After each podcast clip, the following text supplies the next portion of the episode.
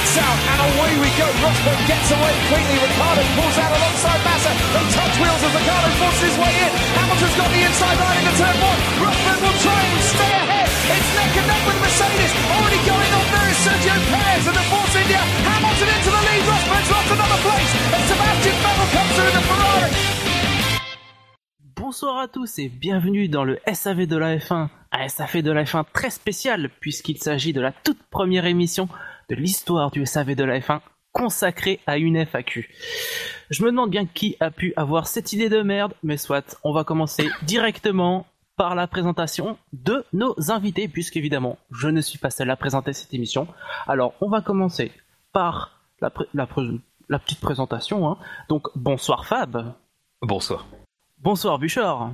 Bonsoir. Bonsoir Quentin. Bonsoir. Et enfin, bonsoir Shinji. Bonsoir. Comment allez-vous, messieurs? Ah écoute, euh, pas mal, pas mal. Moyen. Ça va, ça va. Très bien. Moti- très motivé bien. pour cette Eh ben. J'espère que vous allez bien, parce que sinon, Moyen. parce que là, oui, parce que là, nous allons commencer directement avec les questions. hein. Donc, euh, Est-ce je vais que tu me permets juste de faire un, tout petit truc, Jassem, avant Oui. Bah, ça y est. Euh, émission. Première émission d'animateur, tu lui casses déjà son truc. Voilà, mais c'est ça, mais c'est comme ça qu'on apprend les bases du métier. Euh, non, c'est juste pour signaler que euh, bah, Victor, euh, qui était euh, qui était parmi nous encore, euh, eh bien, il y a pas si longtemps que ça l'année dernière, il a fait quelques émissions. Bah, Victor a décidé de quitter le SAV Ah oui, c'est pour se consacrer à d'autres projets. C'est vrai. Et euh, voilà, c'est vrai que du coup, lui n'a pas eu l'occasion de faire des adieux officiels et euh, dans une émission, euh, voilà. Et bah, on voulait le saluer pour sa Ouais. contribution, sa participation, et puis euh, le mémorable évidemment, la mémorable chanson sur euh, Monisha Keltenborn qui, euh, sans doute, je pense, euh, Restera dans les est, mémoires. un- est une, est une pierre angulaire du SAV. Exactement. Oui, on le salue. Oui, salut Victor si tu nous écoutes. Big up, comme disent les jeunes. Et oui, et mes détracteurs euh, seront euh, déçus que ce soit pas moi qui parte et que ce soit Victor. ah oui, c'est vrai. J'avais, ouais, en tout cas, j'en avais un. Je sais pas s'il nous écoute encore, mais Euh, bah, normalement, on le salue quand même. Oui, on, On le salue salue aussi. parce que je suis pas, je suis pas revanchard. Si après, on peut, on peut pas Fab, tu tout le veux- monde. hein. Fab, tu veux saluer tes 3284 détracteurs C'est des bots sur Twitter, c'est des bots qui, qui abonnés à son compte. Oui, c'est ça. Je considère que ce- ces gens n'existent pas. Non, mais je fais une émission grippée. Je vais essayer de voir si ça joue. Bon courage, hein. Alors, je vais commencer par présenter un peu l'émission, hein, parce qu'on va pas uniquement euh, défiler les questions une après les autres. On a divisé en fait le thème, euh, les thèmes des questions en trois parties. Donc, on va commencer par les questions abordant l'actualité de la Formule 1, hein, parce qu'il y a forcément des questions euh, qui aborderont l'actualité de la Formule 1, des très une vraie actualité, hein, vous verrez. Ensuite, on va aborder des questions euh, qui aborderont la la F1 en général, voilà. Donc euh, euh, tout ce qui touche euh, voilà euh, à la F1, ce qu'on pense de la F1, etc. Et enfin les questions sur le SAV et ses membres. Donc euh, c'est forcément les questions les plus personnelles. Donc vous l'avez remarqué, on va commencer par les questions les moins personnelles pour finir aux questions les plus personnelles. Et voilà. quand il, faut- Donc, quand il sera plus tard, dans la soirée. Oui, voilà, c'est ça qu'on sera fatigué et qu'on n'aura rien d'autre à dire. Et que ça se Ah, travaillera. mi- L'alcool, c'est ça que j'ai oublié. Ah oui, moi aussi. C'est ça exactement. Après euh, trois bières. Enfin bref. Donc ben, je vous propose de commencer. Ça vous dit Ah, on peut peut-être préciser qu'on est en live et que Oui. les gens qui sont sur le, euh, le chat, s'il y a des questions en relation sur, sur quoi on va parler, ou si vous avez des envies, des, des fulgurances, euh, bah n'hésitez pas, profitez-en. Tout en gardant à l'esprit que certaines questions sont un peu trop compliquées pour qu'on y réponde comme ça dans le Oui. feu de dans le feu de l'action. Donc ne nous demandez pas, par exemple, des, des questions techniques sur le règlement ou ces choses comme ça. ça ne- on ne pourra pas y répondre ce soir. Et en Oui, gardant voilà. à l'esprit qu'il y a une émission d'actu qui devrait arriver la semaine prochaine. ainsi qu'une Oui, oui, émission sur euh, la Miss Monoplace. Donc, euh, si vous voulez connaître nos avis sur telle ou telle monoplace, euh, Oui, euh, vous aurez notre avis. hein, ne vous inquiétez pas. Spoiler alerte, ouais, il y aura une, une émission Voilà. Miss Monoplace. Oui, enfin, il y en a depuis 4 ans, donc.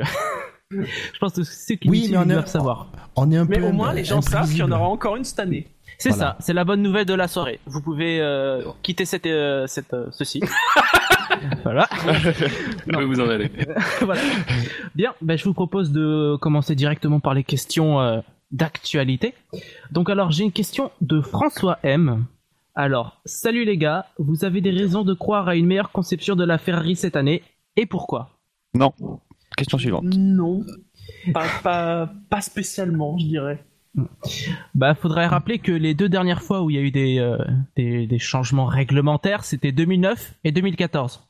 Je vous laisse regarder le classement de Ferrari à ce moment-là. Ça rira beaucoup. Alors, Et on peut passer à la question suivante. Non, vas-y, allez-y. si juste pour dire que dire.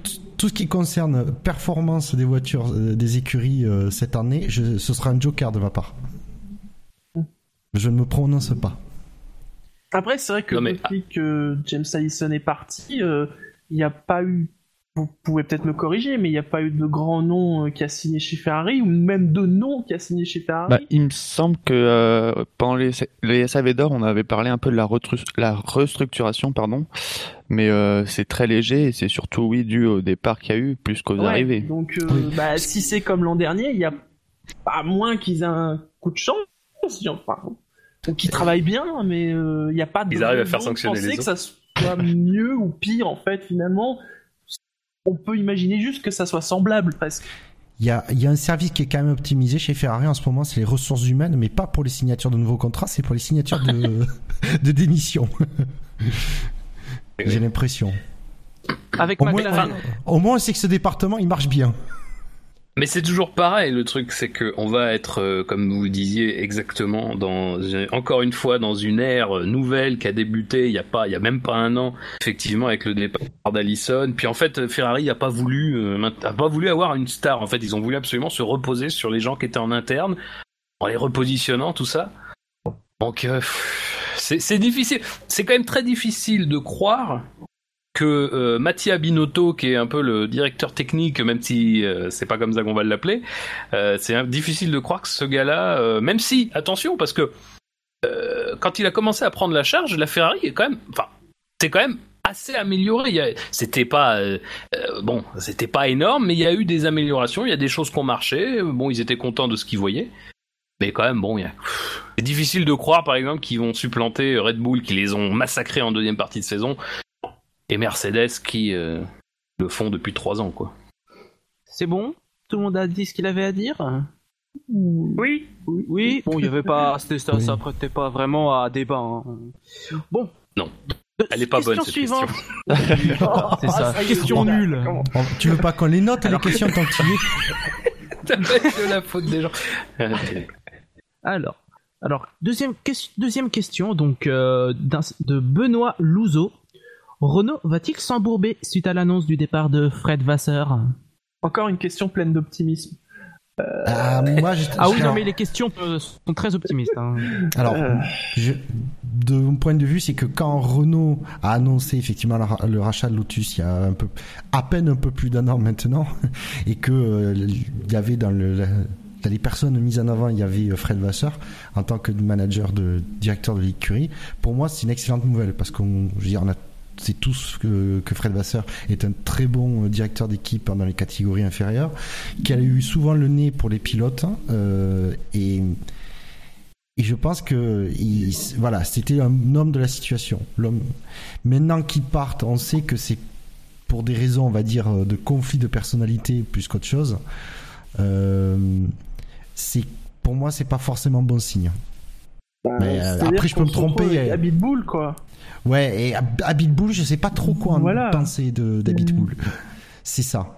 C'est En, en Bourbet, je sais pas, mais euh, peut-être pas progresser autant qu'il pourrait progresser cette année. Voilà. En, en tout cas, il y a une chose sûre, c'est que euh, Vasseur aura été là pour quand même, allez, 99% de la conception de la nouvelle voiture. Donc, euh, euh, il aura participé à la mise en place de l'écurie et tout ce qu'il faut et, la- et superviser la, conception de la voiture de année. Donc, si on ressent vraiment le, départ de Vasseur, ce sera au plus tôt en milieu d'année, j'ai envie de dire. Oui, ça dépendra surtout de la performance de la voiture sur ce début de, de saison, enfin cette première partie en tout cas de saison.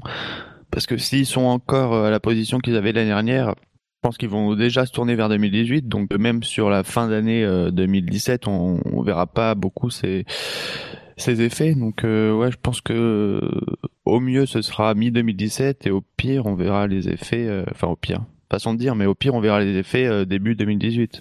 Et à noter que apparemment, il y a des noms euh, de, nouveaux- de nouvelles personnes qui vont arriver chez Renault qui sont qui restent à annoncer parce que c'est pas, euh, on le sait tous, il y a les pro, les les, les, du- les du- les durées à- après la rupture d'un contrat dans lequel les mecs ils peuvent pas signer sur une nouvelle écurie, donc ils peuvent pas l'annoncer avant.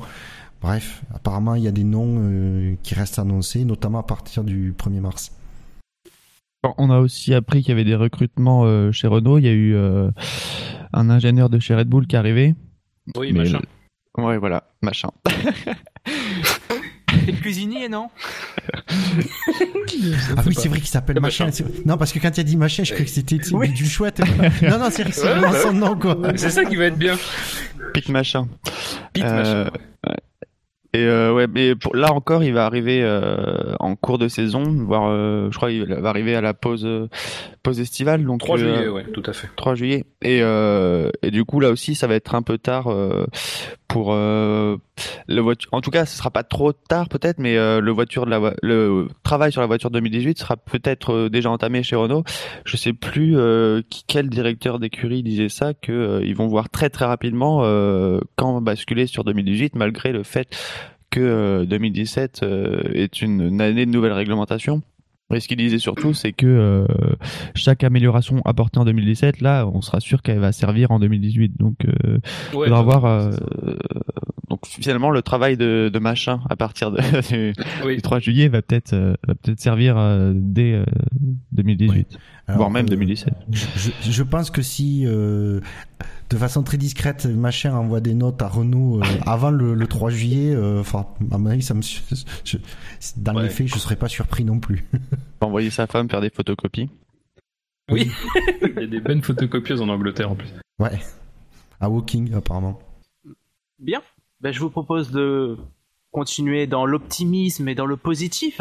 Alors j'ai une question encore de Benoît Louzeau qui date euh, du 12 janvier. Hein, c'est important de le préciser car la question était qui pour sauver Manor? Espoir ou illusion? Euh, Bah, illusion. Déception, Oui, plutôt. beaucoup d'illusions malheureusement. Ouais, malheureusement, oui. Ouais, du coup, bon, on va, on va, on va un peu changer. On va dire que vous pensez quoi, en gros, euh, de la disparition de Manor, quoi? Comme ça, sa question ne servirait pas à rien. Déception. Tristesse. Tristesse. Le ouais. truc qui est dommageable avec Manor, c'est que, de toute façon, la F1, c'est une histoire d'écuries qui disparaissent. Parce que, parce que c'est des fois des mecs qui se lancent dans le truc de, façon totalement folle, avec absolument aucune préparation. Parfois, c'est des petites écuries qui font que vivoter. Minardi, par exemple, a, a jamais été une écurie qui a été, euh, qui avait une voiture, ne serait-ce que pour marquer des points. Ils en ont marqué dans leur histoire. Mais c'était très rare. Je crois qu'ils en ont marqué 38 en 20 ans. 38 en 20 ans, ancien barème en plus, donc. euh, Oui, ouais, bah, il Euh, fallait être sixième pour marquer un point à l'époque. Ah, Oui, voilà. Mais euh, je pense que ce qui est un peu plus gênant avec Manor, c'est que ça arrive dans un contexte qui est celui bah, de la, du questionnement justement des revenus, avec euh, Liberty qui arrive et avec le Parlement européen qui euh, qui peut-être ouvre la porte à une enquête, ça, ça reste à voir. Euh, et surtout le fait que pas l'impression que c'était une écurie. En fait, ça nous est un peu tombé dessus, quoi. Euh, on n'avait pas forcément l'impression que cette écurie était une écurie qui était. euh, euh, bah D'ailleurs, elle était vraiment pas exsangue du coup, parce qu'ils ont même pu arriver à trou, ils ont même pu arriver, à, ils sont même arrivés, pardon, à trouver des euh, des financements pour aller jusqu'au bout, pour payer les gens jusqu'au bout. Enfin, c'est pas, c'était pas un délitement, c'était pas un truc qu'on voyait venir comme Lotus euh, où il fallait, où, où la Ils avaient plupart des grands prix en fin de saison. euh, hein, Franchement. bah c'est ça, et en plus ils étaient entre guillemets performants euh, pour euh, la F1 actuelle. Donc euh, Ah, c'est Je, je, je rebondis là sur le chat, il y a JHPR qui demande le lien avec Manor en endurance. Mais c'est plus les mêmes personnes. il y en a pas, oui. Ouais. Le nom. Le nom, Le nom, voilà. Le nom. Le, nom, alors si, il y a quand même un peu plus que le nom, puisque les deux, c'est les John Booth et euh, machin, Graham pas machin, bidule, Graham Lowdon, qui, si je dis pas de bêtises, ont monté Manor en endurance. Donc c'est eux qui avaient quand même Oui. créé Manor en F1, puis ils sont partis quand la suite au rachat parce qu'apparemment ils s'entendaient pas avec euh, Fitzpatrick et euh, ils ont monté, ils sont allés en endurance et ils ont appelé leur équipe Manor parce que de toute façon ils- c'est eux quand c'est eux qui ont qui avaient fondé l'écurie Manor. Donc D'une euh, certaine façon, oui, le, le, le Manor historique, c'est devenu entre guillemets celui d'endurance, parce que c'est celui des créateurs historiques Ah bah oui, de Manor. C'est sûr. ouais. Bon, Bah, parce qu'au départ, aurait- au tout départ, quand euh, quand euh, quoi Quoi Au départ, quand euh, Manor s'inscrit quand l'écurie s'inscrit en 2000, participe à l'appel d'offres en 2009, c'est sous le nom de Manor. C'est plus tard qu'elle devient après Virgin. Virgin, puisque ça correspond au moment où Richard Branson a tout d'un, coup, a tout d'un coup, pardon, le, la passion de la F1 après avoir sponsorisé Braun et et puis après bah, c'est Marussia quand Branson justement retire ses billes parce qu'il voit bien que c'est de la merde et voilà, mais euh, c'est Manor, c'est le, c'est oui, c'est le cœur historique. Je pense que Manor après a été conservé notamment par Fitzpatrick pour des raisons plus pratiques qu'autre chose, pour essayer de, euh, voilà, d'avoir une, d'avoir une histoire, quoi, d'avoir quelque chose. mais dans l'absolu, bon, ouais, voilà, c'est ça. Et qui ici n'a pas rêvé? Que, que Ron Denis, euh, vexé comme un pou, rachète Manor pour monter une concurrence de McLaren comme ça, on aurait revu des MP4. ouais, c'est vrai. Manor Project Four. Mais euh, après, euh, je vois euh, une petite remarque, la faute à Nasser. mais pense que justement, c'est, je crois que là aussi il y a quelque chose, c'est que je, ça a été présenté comme ça par Fitzpatrick, mais je pense que non, c'est pas, c'est pas tout à fait vrai de dire ça. Je pense que c'est pas seulement le fait qu'ils aient été classés, euh, euh, enfin que Sauber leur soit passé devant. Il y a quelques millions de, différence. Hein. Oui, il y a quelques millions, mais c'est, c'est, on parle d'une dizaine de millions, c'est pas non plus. Enfin, c'est-à-dire quand t'entends ce qui manque, parce qu'il manque quand même énormément. Il manque même l'accord, quoi, finalement. Euh, moi, ce que je me souviens d'un truc, c'est qu'il disait, voilà, évidemment, ça nous aurait aidé, mais ça semblait quand même très précaire. Donc euh, bon, moi je suis pas sûr que ce soit tellement la fin de saison. Je pense que c'est plus profond, c'est-à-dire qu'à un moment donné, euh, tu fais confiance à des gens qui sont tes interlocuteurs. Et ben malheureusement, à un moment donné, ces gens-là, ils peuvent aussi te la faire à l'envers, tout simplement. Il euh, y a des gens qui auraient tout à fait eu les moyens de, de, de, de, de racheter Manor ou en tout cas de, remettre suffisamment de billes dans l'écurie pour le faire, qu'ils l'ont pas fait. Je pense notamment à, à, à tous ceux qui sont en GP2, là, les, les comment le, le, père Gelael, tout ça, euh, qui avait de quoi faire. Il aurait pu, mais peut-être qu'à un moment donné, lui aussi a flairé le mauvais coup. Bon, je pense que c'est plus profond que ça, malheureusement. C'est pas, moi, ce qui me fait rire, c'est que c'est quoi, c'est 10-15 millions? Quand on sait ce que ça représente, moi, ça me, paraît trop, ça me paraît trop peu en fait pour que ce soit vraiment ça la, raison. Je pense que c'est plus profond, quoi. Non, par contre de la, ben, de la fermeture de Manor, moi, ce que je retiens, c'est que il y a une clairement intention. Ils, ont dit c'est pour ça aussi qu'ils ont pu payer les, le personnel jusqu'à la fin, parce qu'apparemment il leur restait un peu d'argent. Ils auraient pu faire les deux, trois premières courses de la saison et euh, d'ici là euh, trouver euh, du financement. Mais ils disaient c'est extrêmement compliqué. Bah, si c'est pour faire une saison deux trois courses et même pas payer les gens et voilà et de ne pas être sûr de pouvoir finir la, la, saison et ils disaient voilà non ça c'est on préfère tant pis fermé, mais au moins ne pas essayer de, de, gratter jusqu'à la fin et d'être presque, j'allais dire, pathétique. honnêtement, je pense que c'est euh, honnête de leur part et ça leur, ça, il faut le mettre à leur crédit. Ça, ça fait presque finir la chose, je dirais pas sur une bonne note, mais correctement. Voilà, sur de façon correcte. Si ça s'était arrivé, en effet, souvenez-vous, quand Manor a vraiment été sur le point de crever, c'était vraiment très triste. Là, bon, c'est pas positif, mais au moins, voilà. Euh, je, je, rajouterais que c'est un peu, fallait les débrancher à un moment donné, quoi. Enfin, euh, c'est triste à dire, hein. Moi, je suis triste de leur, euh, oui, mais oui, de, de, de, leur fin, quoi. Mais au bout d'un moment, passer chaque intersaison à transpirer par rapport à leur situation financière, au bout d'un moment, même si les exigences de la F1 en termes de, de revenus sont, sont très élevés, au bout d'un moment, il y a, y a, un peu de limite, quoi. Et je pense que le, le projet Manor était un four, justement. Euh, donc, euh, bon, voilà. Mais je euh, pense que je pense que c'est à saluer quand même de la part de Fitzpatrick d'avoir été tout à fait honnête de ce côté-là, c'est-à-dire que euh, quitte à se séparer de la, quitte à ne plus vouloir euh, être l'actionnaire, être le propriétaire, autant s'assurer que la fin soit digne euh, et que on n'ait pas un truc totalement euh, totalement ridicule pathétique qui se termine au bout de trois courses en 2017 lui il l'a dit il a dit voilà on veut pas se retrouver dans la situation dans laquelle on a pris l'équipe nous euh, on se souvient, voilà, fin 2014 et encore fin 2014, ils avaient plus, ils auraient eu plus de temps que là cette année. Mais on se souvient que c'était pathétique. La voiture, c'était même pas une voiture de l'année. Il avait fallu la modifier. Alors c'était pas trop gênant. Mais bon, au moins, voilà, on peut saluer ça de la part de Fitzpatrick euh, de ce côté-là, quoi. Et on peut aussi noter que, vu les, images qui ont circulé sur Internet, il y, y, avait eu un développement de, de la voiture 2017. C'est-à-dire qu'ils n'avaient pas juste fini la saison, fait la saison 2016. Ils avaient quand même aussi investi pour, le, pour la suite euh, et construire, essayer de construire l'avenir, quoi. Donc, quand même, quand il y avait l'idée de, de, de, vendre l'écurie, c'était pas une coquille vide. J'ai l'impression. Mais de toute façon, il, il... alors on a eu des des, des, des, de, des, des informations de la part de la BBC qui était très bien informée sur ce sujet-là, euh, qui disait justement voilà, que chez Manor, on voulait absolument laisser des gens à l'usine. On voulait pas euh, lâcher l'affaire et faire que tout le monde aille, chez soi et ne plus bosser. Ils voulaient justement continuer voilà, pour donner un petit peu des garanties euh, à de potentiels euh, acheteurs. Très bien. Bah écoutez, je vais, on va passer à la question suivante. Donc bon, je vais prendre une question du chat d'un anonyme, donc anonyme 9202. Donc après tous ces départs à la retraite, surprise, Nico, Bernie, Jensen, Felipe, ah non, pas lui, qui, qui du coup pour vous partira fin 2017, volontairement ou non? C'est bon ça Bah Felipe. Ah, il y a plusieurs possibilités. Felipe, oui déjà. Bah, déjà il y a Felipe, hein, il y a... c'est possible. Avec un SAV d'or. Fernando, c'est possible. Alors, Fernando, ça ouais, dépend. c'est du bluff, c'est du bluff. Ça dépend. Ça va dépendre de comment, comme d'habitude, comment va être la McLaren cette année. Et si ça s'ouvre. Parce que si Bottas, par exemple, euh, réussit son intégration chez Mercedes et qu'il est confirmé, et dans ce cas-là, peut-être en effet qu'il pourrait partir. Oui, en gros, euh, euh, si s'il trouve pas un meilleur baquet que McLaren pour 2018, bah oui, il voilà. part quoi. Peut-être qu'il part. Il y a Raikkonen parce que ça de toute façon tous les ans maintenant oui. on en parle et que bah il y a bien Ça, un moment où ça arrivera. Oui, je pense que si la Bah. Ferrari est pas géniale cette année, euh, Raikkonen il se barre. Oh, Je pense que je pense qu'il risque de partir quoi qu'il arrive. hein.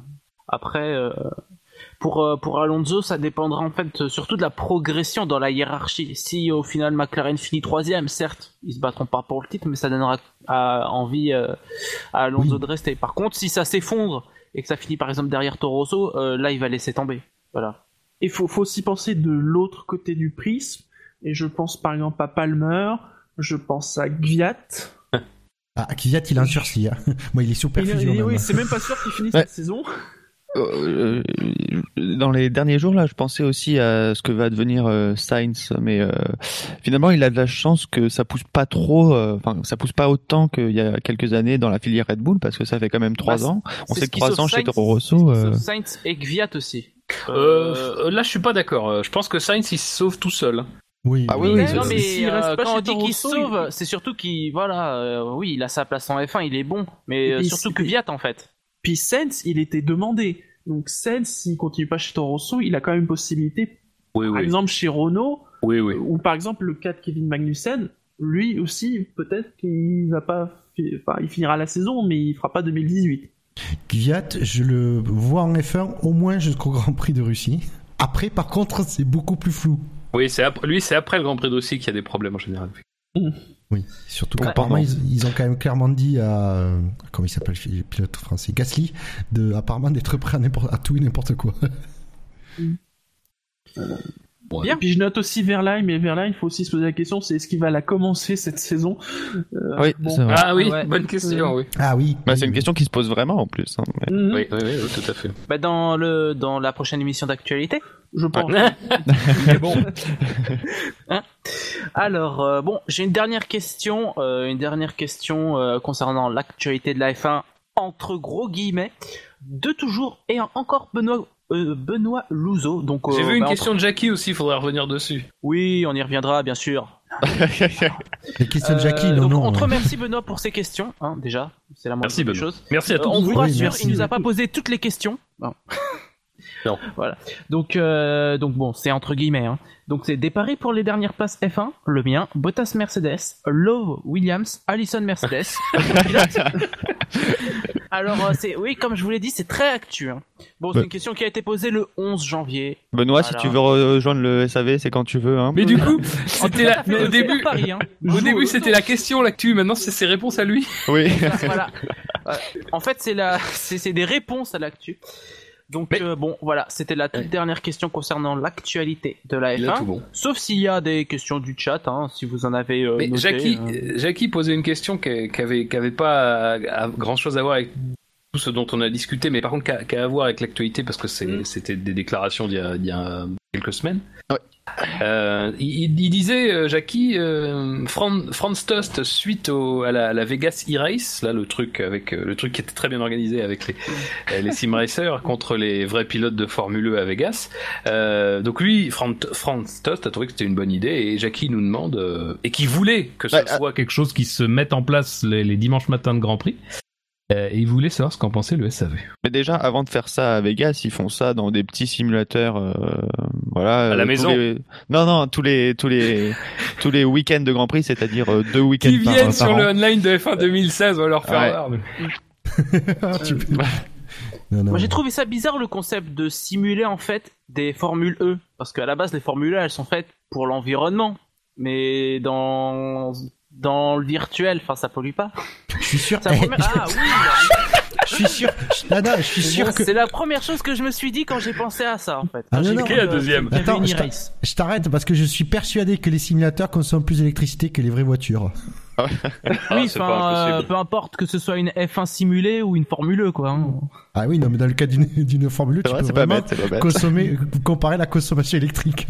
Non, mais après, pour répondre à la question de Jackie, euh, j'ai envie de dire pourquoi pas, mais pourquoi Ouais. pas de toute façon. Je pense que c'est typiquement le genre de choses qu'il faut euh, qu'il faut envisager. Quoi. On peut pas. euh, Mais- Bah, je pense que Liberty, Liberty, ils y penseront. Hein. euh. Mais y a pas que ça, je veux dire, Si enfin, euh, de Liberty je suis ou de comme la toi, FI en je général. dirais, je dirais pourquoi pas.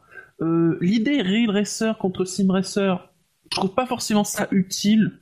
À la limite, peut-être justement mettre en valeur des Sim Racers, beaucoup euh, internationaux ou qui viendraient des pays où on va euh, en Grand Prix. Ouais, mais enfin, euh, moi, ce, que- ce qui m'a un peu euh, éloigné de la Vegas e-race, c'est que c'était justement euh, quelque chose de très. Enfin, dire. Euh, C'est bien, c'est bien gentil derrière derrière ce genre de choses de vouloir faire croire qu'il y a euh, un monde qui est celui des pilotes et puis il y a un autre monde qui est celui de la vie de tous les jours. Euh, Dans le- la Vegas e-race, t'avais des pilotes professionnels et des sim racers qui, je pense, étaient tous à plus ou moins niveau, à plus ou moins Oui, des, des, professionnels. Mm. Ça, c'est le genre de truc, moi. euh, je pense que justement, j'aurais tendance à me dire, euh, s'il y a bien quelque chose à faire qui, qui rapprocherait un peu plus des fans, ça serait justement de de- de- d'offrir à tout le monde, à n'importe qui, la possibilité de, pas forcément de se mesurer. Ce serait pas une compétition, ce serait pas. Pourquoi pas après Je dis pas qu'on peut pas faire ça. Mais voilà, je, je pense pas que ce soit forcément rendre service en fait à ce à, à la volonté derrière qui est de rapprocher le fan de ça. Euh, parce que tous les fans de tu sais, F1 moi, c'est sont pas contraire. sim Moi, j'aurais racers plus- quoi. J'aurais plutôt tendance à penser que le sim racing n'a pas forcément besoin d'être obligatoirement associé à du real racing pour exister. Mais ça Non, bah, surtout, aussi. Mm. Non, mais par contre, c'est un train qu'il faut prendre, je pense, parce que Mm. euh, on voit très bien que ça se développe, que euh, je veux dire, le- le- l'e-race de, de Vegas est, est vraiment quelque chose qui prouve Et- quand et- même qu'il y a, il y a alors, une demande. Mais bon, Juste un truc, par contre, vu qu'on est en F1, peut-être, alors, je, je précise parce que je pense que si je dis, vu ce que je vais dire, il y a des sim racers qui vont s'arracher les cheveux, c'est le faire sur F1 2016. oui, bien sûr. Ah, sur jeu officiel. Oui. Oui, voilà. Dans le mode multi, officiel. Oui. Ah bah, de toute façon, je vois pas. trop- Enfin, si c'est quelque chose qui, Bah, est- si, qui est fait avec peut- l'aval euh, de la Oui, F1, voilà. je- bon. Euh, l'idée vraiment si on veut pousser l'idée marketing et tout ça c'est de le faire sur le jeu officiel euh, de la F1 Ouais. qui certes n'est pas forcément le meilleur en termes de simulation pure on est d'accord mais c'est le jeu officiel avec les licences officielles tu, Bah, ils vont tu- bien s'amuser les pilotes avec XX Major et P 2980. Non, non, non. Tu, si surtout qu'en avoir. plus c'est plus joli parce que le problème aussi parfois du, du sim racing Ah. c'est très bien le côté Ça, je suis d'accord. hein. Ah on oui. est, on est bien d'accord Ouais. Mais Ouais. moi, je vois la course e-prix, et pourtant, C'est je suis un joueur de jeux vidéo, je suis un fan de F1, j'ai bien conscience que c'est normal que l'important c'est la simulation, la reproduction euh, des effets et tout ça. Mais c'était moche graphiquement, Oui, oui, c'est vrai. super moche. Ah Mais non, mais, Si tu veux ah non, mais c'est aussi moche dans la réalité. Hein. Oh. Alors, Quand même. Mais je vais, re- je rebondis un peu sur tout ce que vous avez dit, puisque il y a un problème qui dit, euh, qui est constaté, c'est que ça, la- il y a- ça manque d'animation autour de la F1 Ouais. durant les week-ends de F1. Pourquoi tu ne pas prendre 10 pilotes tirés au hasard, sélectionnés du, plateau, du plateau? Du coup, ça permet de tourner un peu. Et 10 personnes qui seraient le vendredi et le samedi viendraient se faire une compétition sur les simulateurs et on prend les 10 meilleurs. Et après, tu fais une course le dimanche matin, les, les, les 20, tu fais une course de F1 de 10 minutes. Oui, mais du coup, si t'as 10 euh, sim racers un peu, euh, un peu professionnels, euh, c'est eux qui seront les 10 meilleurs sur. Oui, euh, sauf qu'il faudra qu'il soit sur le, il faudra qu'il soit sur le circuit. L'idée, c'est de faire le, Ah oui, oui. sur le circuit, à matériel égal, exact, dans les mêmes conditions et tout. Tu fais ça euh, en public, donc du coup, tu mets euh, les 20 pilotes avec, euh, du coup, les, les 20 euh, coureurs avec les 10 pilotes de F1 au milieu des, des 10 autres. Ça fait un truc, les fans peuvent approcher les pilotes, ils prennent pas de risques physiques, ils, euh, voilà, c'est, tu fais un truc qui dure euh, 20 minutes, euh, qui est pas fatigant pour les pilotes, tout ça ça, et comme tu dis, en plus, sur, par exemple, sur F1 2016, donc les gens pourraient s'entraîner chez eux, etc. Moi, je trouverais ce serait, et tu le fais, tu le, que les, soit tu le diffuses sur Internet, euh, sur la plateforme, parce que, soit via les télés euh, qui ont signé le contrat avec la F1. Je veux dire, moi, je, le, je veux bien le regarder pour voir ce que ça donne. Ça peut être marrant, hein. Bah, la télé, euh, ouais, sur YouTube, quoi. Tr- Très bien. Bah écoutez, euh, je sais pas comment on a- on est arrivé à parler de la Formule 1, mais euh, je vous propose de passer à la prochaine euh, catégorie de questions. hein. Donc euh, là, ce sera les questions sur la F1 en général. Donc là, on a beaucoup plus de questions, donc euh, ça va être plus intéressant à y répondre parce que c'est quand même plus intéressant de parler de la F1 en général. Ouais, que de la, première partie était nulle. Alors ça, c'est vraiment de la mauvaise animation. Il dégrade le produit. Du 3, Je m'en vais. Je m'en vais. Moi aussi, je m'en vais. J'ai trouvé ça. Eh bien, bonne soirée. Eh bien, moi, je reste. Alors, alors ben, je vais commencer directement par la première question. Donc, j'ai une question sur Twitter de MCALUS, MCALUS. Donc, vos prévisions trophée 2017. Donc, rookie, MIP, MVP et bust. Est-ce que tu Alors, peux expliquer toi je vais expliquer. Je vais Voilà. expliquer. Alors, oui, parce que c'est des termes euh, qui sont très affiliés à la NBA. Alors, le rookie, c'est le meilleur débutant. Donc, ça, ça veut dire recrue, c'est-à-dire la meilleure première saison.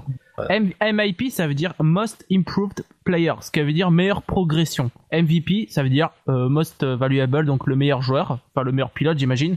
Et le bust, c'est un peu compliqué le bust parce que le bust en NBA, ça veut dire un jeune joueur qui était ultra prometteur et qui déçoit finalement. Ah, c'est intéressant ça. Donc Ah, euh, voilà. Le- le- alors pour Voilà. le bust, le seul possible pour moi, c'est euh, si si il se cassait la figure cette année, ce serait. Ben, euh, Bottas. Non, ah non, je veux plus un jeune lui. non, Bah, ce serait- ouais, mais ouais, il y aura- ah, effectivement, il y aurait Bottas, progression, il y aurait Bottas et euh, sinon il y aurait Max. C'est le vraiment dans la définition du bust, ce que je comprends, c'est si euh, Verstappen euh, faisait une mauvaise saison, ce serait un bust. Mais euh, parce que c'est honnêtement, Celui en effet qui a peut-être le plus grand risque sur, sur ce truc-là, c'est Bottas.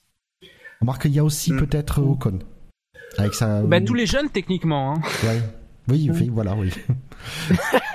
Marc, non, tu me diras, tu me diras, on a, on, on s'attend pas vraiment à forcément à un buzz de la part de Nasser ou. euh, Ah, surtout Après, Nasser, ouais. c'est oui, non, pas que Nasser, les euh, son les- ancien coéquipier. Oh punaise. les, les busts Marcus général, Oui, les, busts, oui voilà. Mais il, Mais- il oui, est pas que monté, les- il peut pas descendre.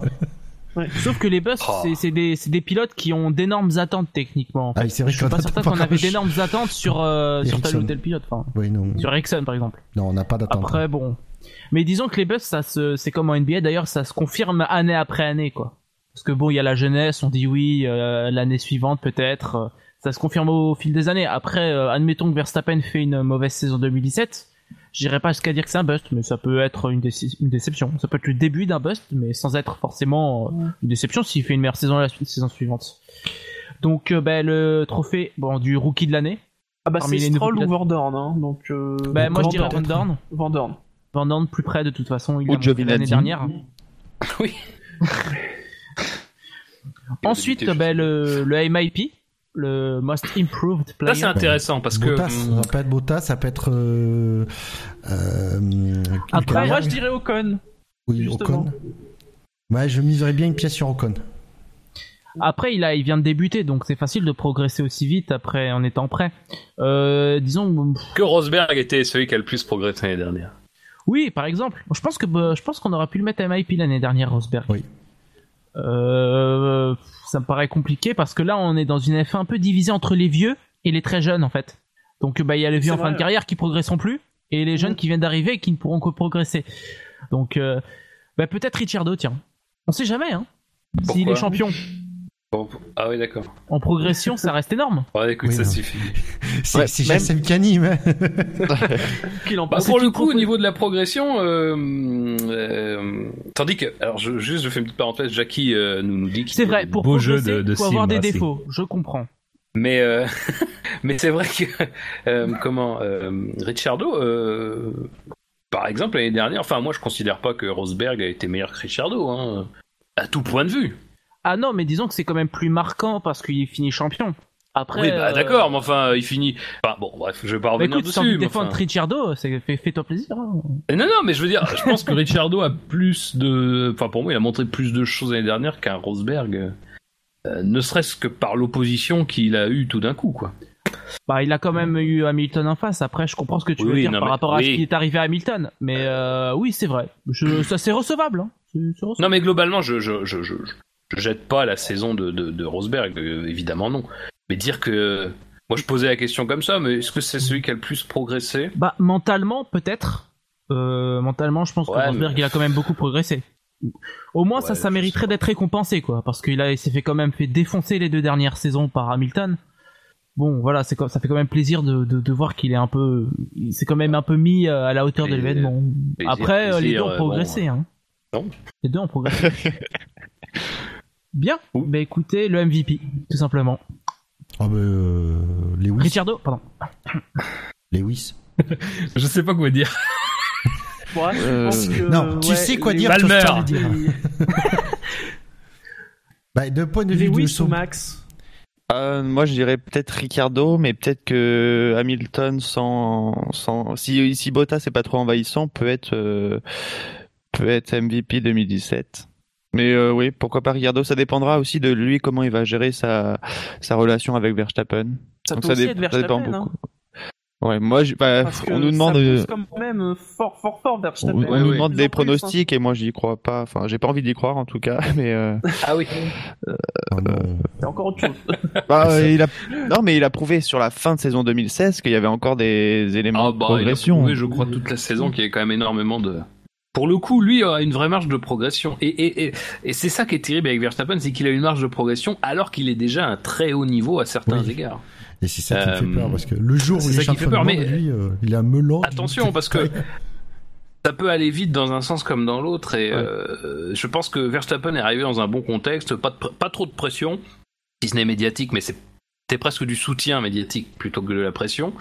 Euh, Là, il faudra voilà, une voiture, hein. une voiture qui qu'il ne connaissait pas trop de enfin qu'il connaissait pas du début de saison donc là aussi c'est quand même quelque chose à mettre à son crédit et puis bah globalement il a quand même euh, fait de bonnes choses face à un équipier qui était un des meilleurs enfin si ce n'est le meilleur pilote de la saison dernière donc euh, voilà il y a il y a quand même bon euh, c'est vrai que tu dis avec une préparation normale dans la voiture dans laquelle il sera cette année euh, avec l'âge bon à voir Après, je pense que le- je pense que en F1 progresser, ça paraît. Enfin, pour un mec comme Verstappen, je sais pas s'il peut progresser plus que ça. Je pense que là, bah, là où peut progresser Verstappen, c'est surtout dans la constance et dans l'intelligence de course. Après, Ah euh, bah, c'est déjà de beaux domaines quand même oui, c'est c'est- c'est c'est sûr, mais je trouve que il lui manque encore un peu de constance parce qu'il me fait penser vraiment à tu sais, on a eu plein de pilotes euh, comme ça capables des Montoya, etc., des mecs capables de faire de courses sublimes, mais qui après pendant deux ou trois courses bah euh, font des erreurs, etc. euh. Donc euh, faudra voir avec lui, Euh, faudra qu'il confirme, mais confirmer un F1 c'est souvent beaucoup plus difficile que de se révéler. Oh, c'est beau Ouais. C'est beau, C'est magnifique. Oscar Wilde tout simplement. Sors de ce corps. voilà Bien. Bah écoutez, je pense qu'on a fini de répondre à la question de M. Calus, donc euh, merci à toi M. Calus d'avoir posé cette question. Ça fait On a parlé du bust, on n'a pas parlé du bust. Bien sûr que si. On a Ah bon, commencé on par a ça. même sûr. commencé par ça. Euh, suis l'émission Fab. Ah ouais, ouais. Pardon, ouais, je vais faire gaffe maintenant. Non, mais en plus, si c'est pour parler pour rien dire, Fab. ouais. Ah ouais, c'est vrai. Alors là, oui, je, là, je prête le flanc à la critique. C'est sa spécialité à faire ça. Ah bah oui, je peux parler pour rien dire. Je peux Bien. le faire. Je sais. Alors, Des fois, il m'arrive de dire des trucs. Et c'est là que c'est gênant. alors, question suivante, question de Brice. Donc euh, merci à toi Brice pour ta question. Donc je vais vous la lire. On entend souvent à l'aube des essais hivernaux que les équipes cachent leur jeu. cacheront leur jeu, qu'on ne verra pas leur performance avant le premier Grand Prix de la saison. Alors je me demandais, quel est l'intérêt pour les équipes de cacher leur jeu lors des essais? J'ai du mal à voir un avantage à cela, parce que cela ne permet pas de pousser la voiture à la limite, ou même de voir si son vrai comportement en conditions de course est bon, etc. Ah, c'est une bonne question. C'est une bonne question, très bonne question. Bah, déjà, on peut cacher son jeu et trouver les limites de la voiture parce que euh, souvent c'est sur euh, sur euh, sur un tour que la voiture se révèle, mais les équipes ont les outils pour pour voir le comportement de la voiture quand elle est poussée à fond sur un ou deux virages. Donc, exemple faut juste... récent, l'an dernier Mercedes, souvenez-vous, ils étaient devant et après les essais hivernaux, on disait non mais elle va aller plus rapide que ça, la Mercedes. elle est trop proche des autres et ça s'est avéré vrai ils ne sont pas allés complètement à fond pendant les essais hivernaux. Mais ils étaient même, euh, ils étaient même pas premiers. Je crois qu'ils ont jamais fini premier. Ouais, ils devaient toujours être dans les premiers, mais sans jamais faire le meilleur temps du jour. Euh. C'est Ferrari qui, qui avait suscité un engouement. Après, faut, faut pas oublier que euh, ça reste des essais, et même les essais libres pendant les pendant les week-ends de Grand Prix, c'est pas là où les monoplaces vont le plus rapide. Donc je pense pas que le, principal dans les essais privés, surtout les premiers, c'est de déterminer quelle est la plus rapide, c'est de déterminer la fiabilité. Surtout cette année, on verra bien avec les pneus comment ça réagira parce qu'il n'y a pas vraiment eu d'essai.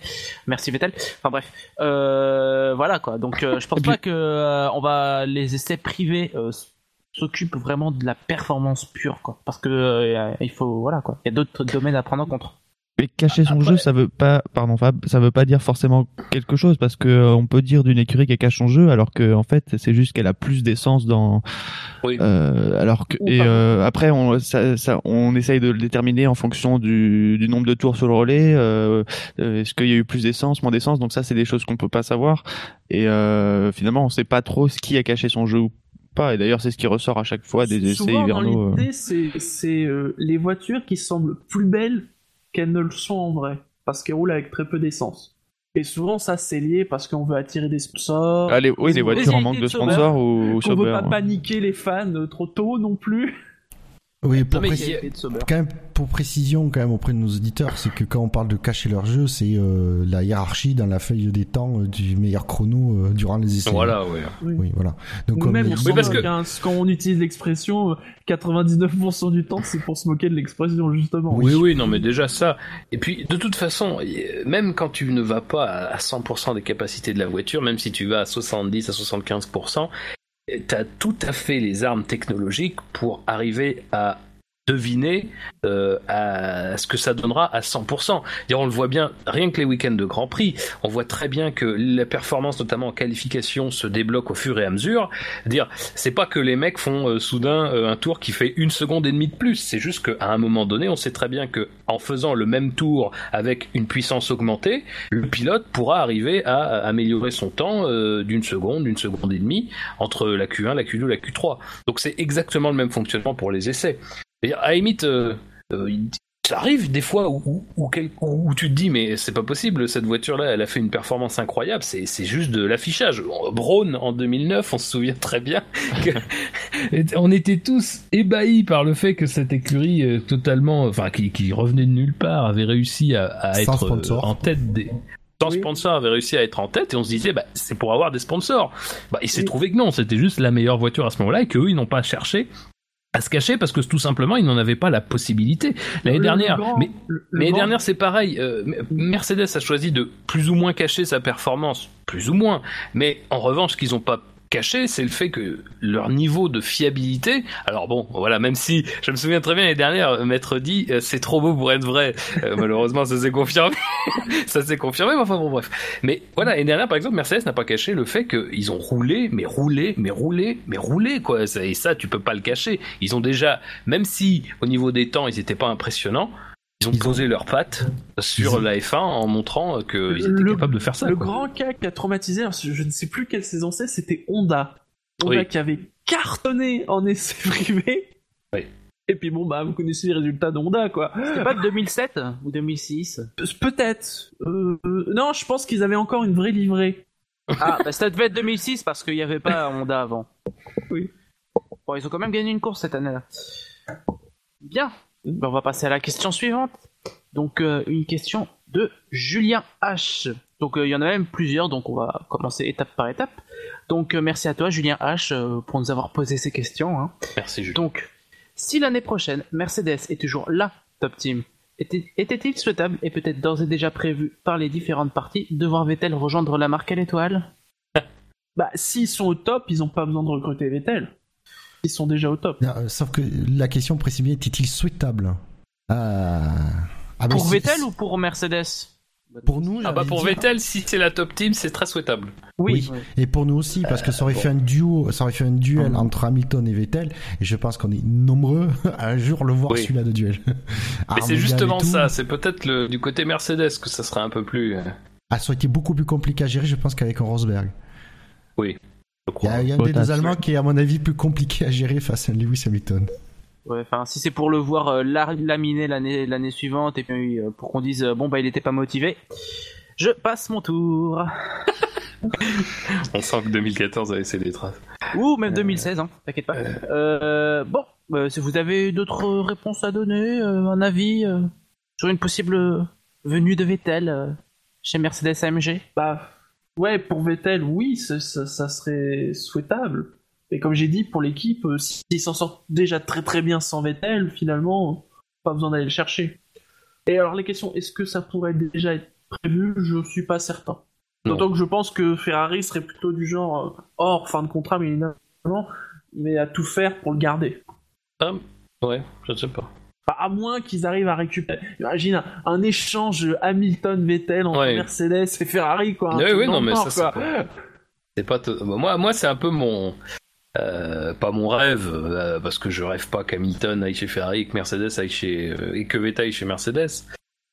mais je dis ça, ça aurait de la gueule quoi. Après bon, évidemment, il faudrait qu'un niveau de performance qui soit similaire quand même pour ça. C'est vraiment beaucoup de gueule.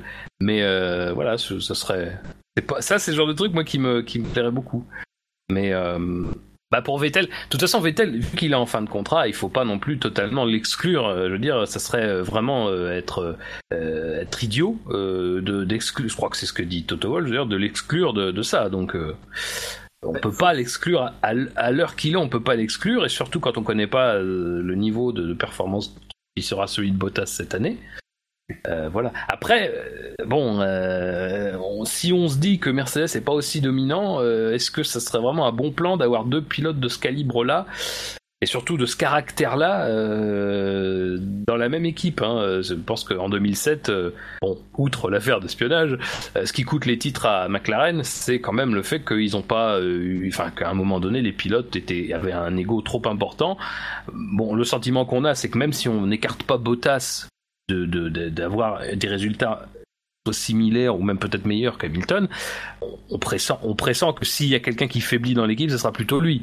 Donc euh, c'est est-ce qu'à un moment donné, euh, c'est pas surtout dépendant de ce que Mercedes euh, considérera de Bottas, ça évidemment, mais surtout de ce que Mercedes sera devant les autres. voilà, parce que je pense que ça c'est typiquement le genre de choses que tu te permets quand tu as vraiment une tête d'avance. Ah, petit petit problème technique. Ah. Ouais, ah. c'est pas grave. Je disais que euh, bon, je reprends. Hein. Euh, je disais juste que euh, voilà, l'objectif quand même, c'est de pas de faire la même erreur qu'un autre, de se retrouver enfermé dans sa propre écurie et, et voilà quoi, d'être condamné à soit quitter l'écurie pour pour pour une écurie de bas étage ou voilà. Ouais, enfin, enfin, ça c'est marrant. C'est bien que tu le dises. Juste, je ah. rebondis sur ton truc, mais rebondis. Il y, y, a beaucoup de gens qui, c'est vraiment ça n'a rien à voir. Mais la carrière d'Alonso, il y a beaucoup de gens qui le prennent avec une certaine fatalité, tu sais, qui disent ah là là Alonso il n'a pas la carrière qu'il mérite. Mais Alonso a décidé à un moment donné qu'il était plus, euh, qu'il pouvait plus rester chez McLaren. Alonso pouvait tout à fait rester chez McLaren à un moment donné et se battre euh, avec euh, ce qu'il pensait peut-être être, l'injustice, mais il ne l'a pas fait à un moment donné. Euh, moi, ça c'est toujours un truc qui me gêne un peu. C'est personne a mis un pistolet sur la, surtout que lui est quand même double champion du monde 2005-2006. C'est-à-dire que c'est quand même le, pilote le plus titré des trois dernières années au moment où il décide de partir de chez McLaren. À un moment donné, c'est des fois on crée tout simplement les conditions de sa chute. Et si Alonso n'a pas gagné de titre depuis, alors je dis pas que c'est que c'est sûr qu'il en aurait gagné en restant chez McLaren, peut-être pas, mais peut-être que c'est aussi ce moment-là de sa carrière euh, qui l'a fait basculer dans, euh, bah, dans ces, dix années sans titre. Euh, Après, pour le pour le défendre, euh, disons qu'il n'était pas dans un contexte super favorable quand même. Et puis c'est compliqué de se dire, enfin, il, espérait peut-être un retour retour au gros plan de, de Renault. Enfin, bon, je pense que je pense que quand il voit dans quel état est Renault en 2007 et l'état de McLaren en 2007, je pense pas qu'il se dit, je vais y gagner au change en quittant McLaren. Je pense qu'il le fait plus par contrainte que par euh, que par bonté d'âme quoi. Je pense pas que c'est son ah, rêve d'avoir comme coéquipier Nelson Piquet Jr. Non, mais je suis bien euh, d'accord. Mais après, le truc, c'est qu'on peut pas non plus se dire, euh, ah, mais il était contraint à ça. Il n'était pas contraint. À un moment bah. donné, y a, rien ne prouve qu'il y avait un traitement en, faveur d'Hamilton. ce qu'il a pris pour un traitement en faveur d'Hamilton, c'était juste le même traitement que lui. Ah ben oui, c'est sûr. Et, et, moi, c'est un peu ce que, ce que je reproche à Alonso, c'est qu'à un moment donné, quand les choses vont pas dans son sens et je prends notamment le cas de, de, ces dernières années, il te le fait bien savoir, mais en même temps, euh, t'as envie de lui dire, oui, mais enfin, Coco, soit, soit t'acceptes ça, et comme tu le fais là actuellement, soit t'acceptes ça, et tu serres les dents jusqu'au bout, je veux dire, encore une fois, moi, mon but c'est pas de le faire taire, mais c'est qu'à un moment donné, qu'il répète tout le temps les mêmes conneries. Et à un moment donné, tu serres les dents, et puis bah, si tu veux vraiment te mettre dans une position à laquelle tu es quelqu'un qui est encore capable de jouer des titres, tu te mets dans cette position-là et effectivement tout ne va pas aller dans ton sens parce que c'est impossible en Formule 1, encore une fois. Bah soit voilà, bah soit effectivement tu pars et puis bah après par contre faut pas te, faut faut pas, euh, je veux dire faut pas arriver avec ce, euh, avec ce statut là toujours euh, un petit peu, un petit peu, enfin c'est pas dédaigneux, c'est pas hautain, mais voyez c'est, il y a quelque chose de cet ordre là quoi, moi qui m'énerve un peu avec Alonso. Ben, un peu présomptueux, oui, oui, un peu ce, ce côté, oui, je, à un moment donné, je, je suis euh, quelqu'un qui doit être traité euh, différemment. il, a été encore jeune, hein, pourtant. Bon, il a peut-être pas eu la, maturité actuelle, mais bon, bon après voilà quoi. Il a fait, il a eu sa carrière. Bon, il a eu ses bons comme ses mauvais moments. Oui, non, mais en plus, ça, le truc. Il y a quand même deux titres champion du monde. Il y a beaucoup de pilotes qui sont passés en F1 qui aimeraient avoir son palmarès. Et, et c'est, par exemple, le fait qu'en 2012, il, euh, il lutte pour le titre avec une voiture qui, euh, même si elle est très fiable par rapport aux autres, est, bien est moins performante. Euh, déjà, ça aussi, c'est quelque chose qui, ajoute un peu à, ce que tu es. Euh, mais voilà. on peut pas tout le temps. moi, ce qui m'énerve un peu, c'est qu'on a toujours l'impression qu'on plaint Alonso. C'est-à-dire que. Il y a ce côté, ah là là, le pauvre. Mais bon, à un moment donné, il avait les cartes en main. Hein. Ah, le, fait qu'il aime bien qu'on le traite différemment, c'est peut-être ça aussi qui l'a fait rester aussi longtemps chez Ferrari euh, avec les résultats qu'il ah oui, tout à fait, tout à fait, tout à fait. C'est pas impossible.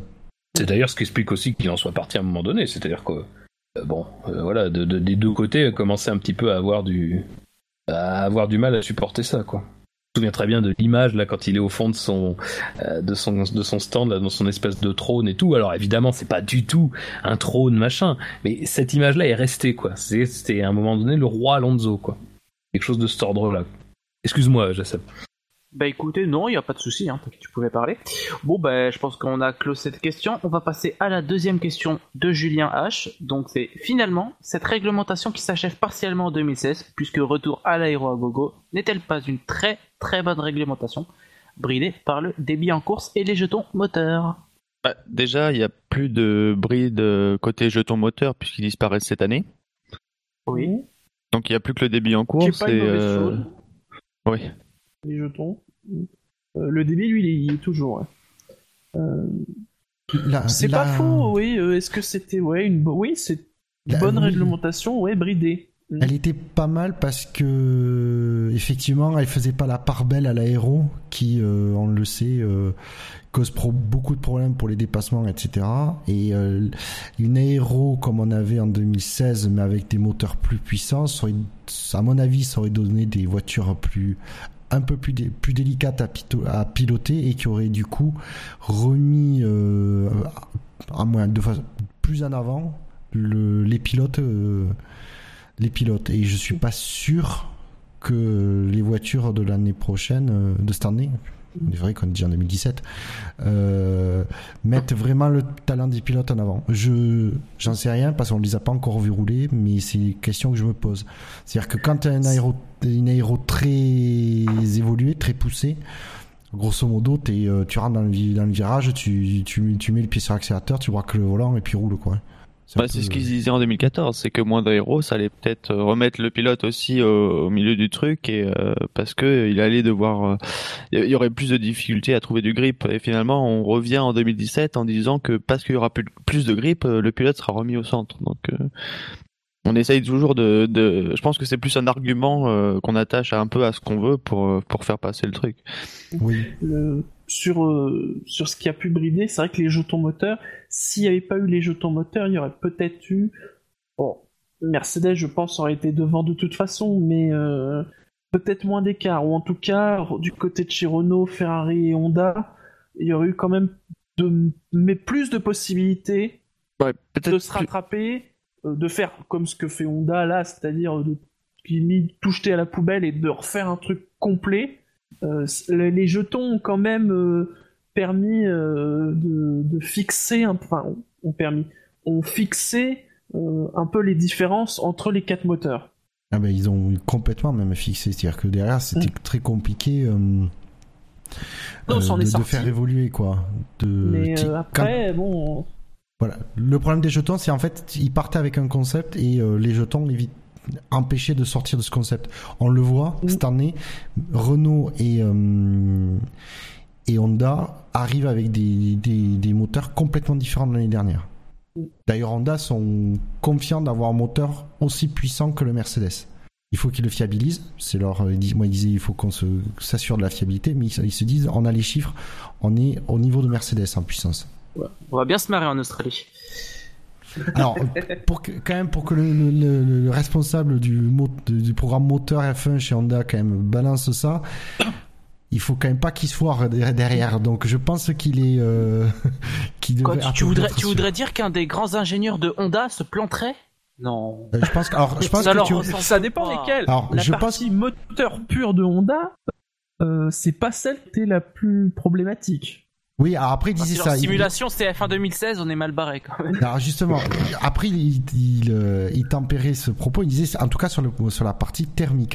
Et il disait après effectivement le problème c'est de faire tout marcher correctement avec les, les, les périphériques, notamment récupération d'énergie, euh, tout ce qui est récupération d'énergie. Donc il disait justement ah, c'est ça qu'il faut qu'il fiabilise.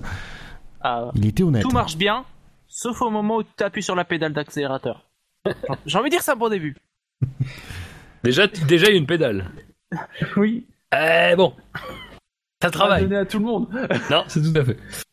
Après, euh, juste pour finir là-dessus, c'est que euh, faut pas oublier aussi qu'il y a une limite de moteur, qu'elle est même encore plus drastique cette année, la limite.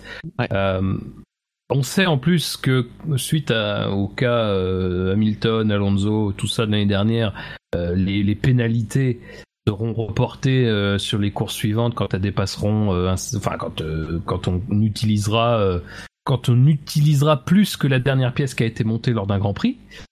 Donc bon, on pourra pas, c'est-à-dire que certes le développement va être amélioré et, libéralisé, mais ça sera quand même, il y aura quatre moteurs, ça sera quand même quatre ou cinq décisions un peu fortes à prendre euh, je suis pas sûr qu'un voilà, je suis pas sûr que tu pourras tout changer ou changer beaucoup de choses euh, entre ton premier et ton deuxième moteur si ton premier moteur est pas au top quoi.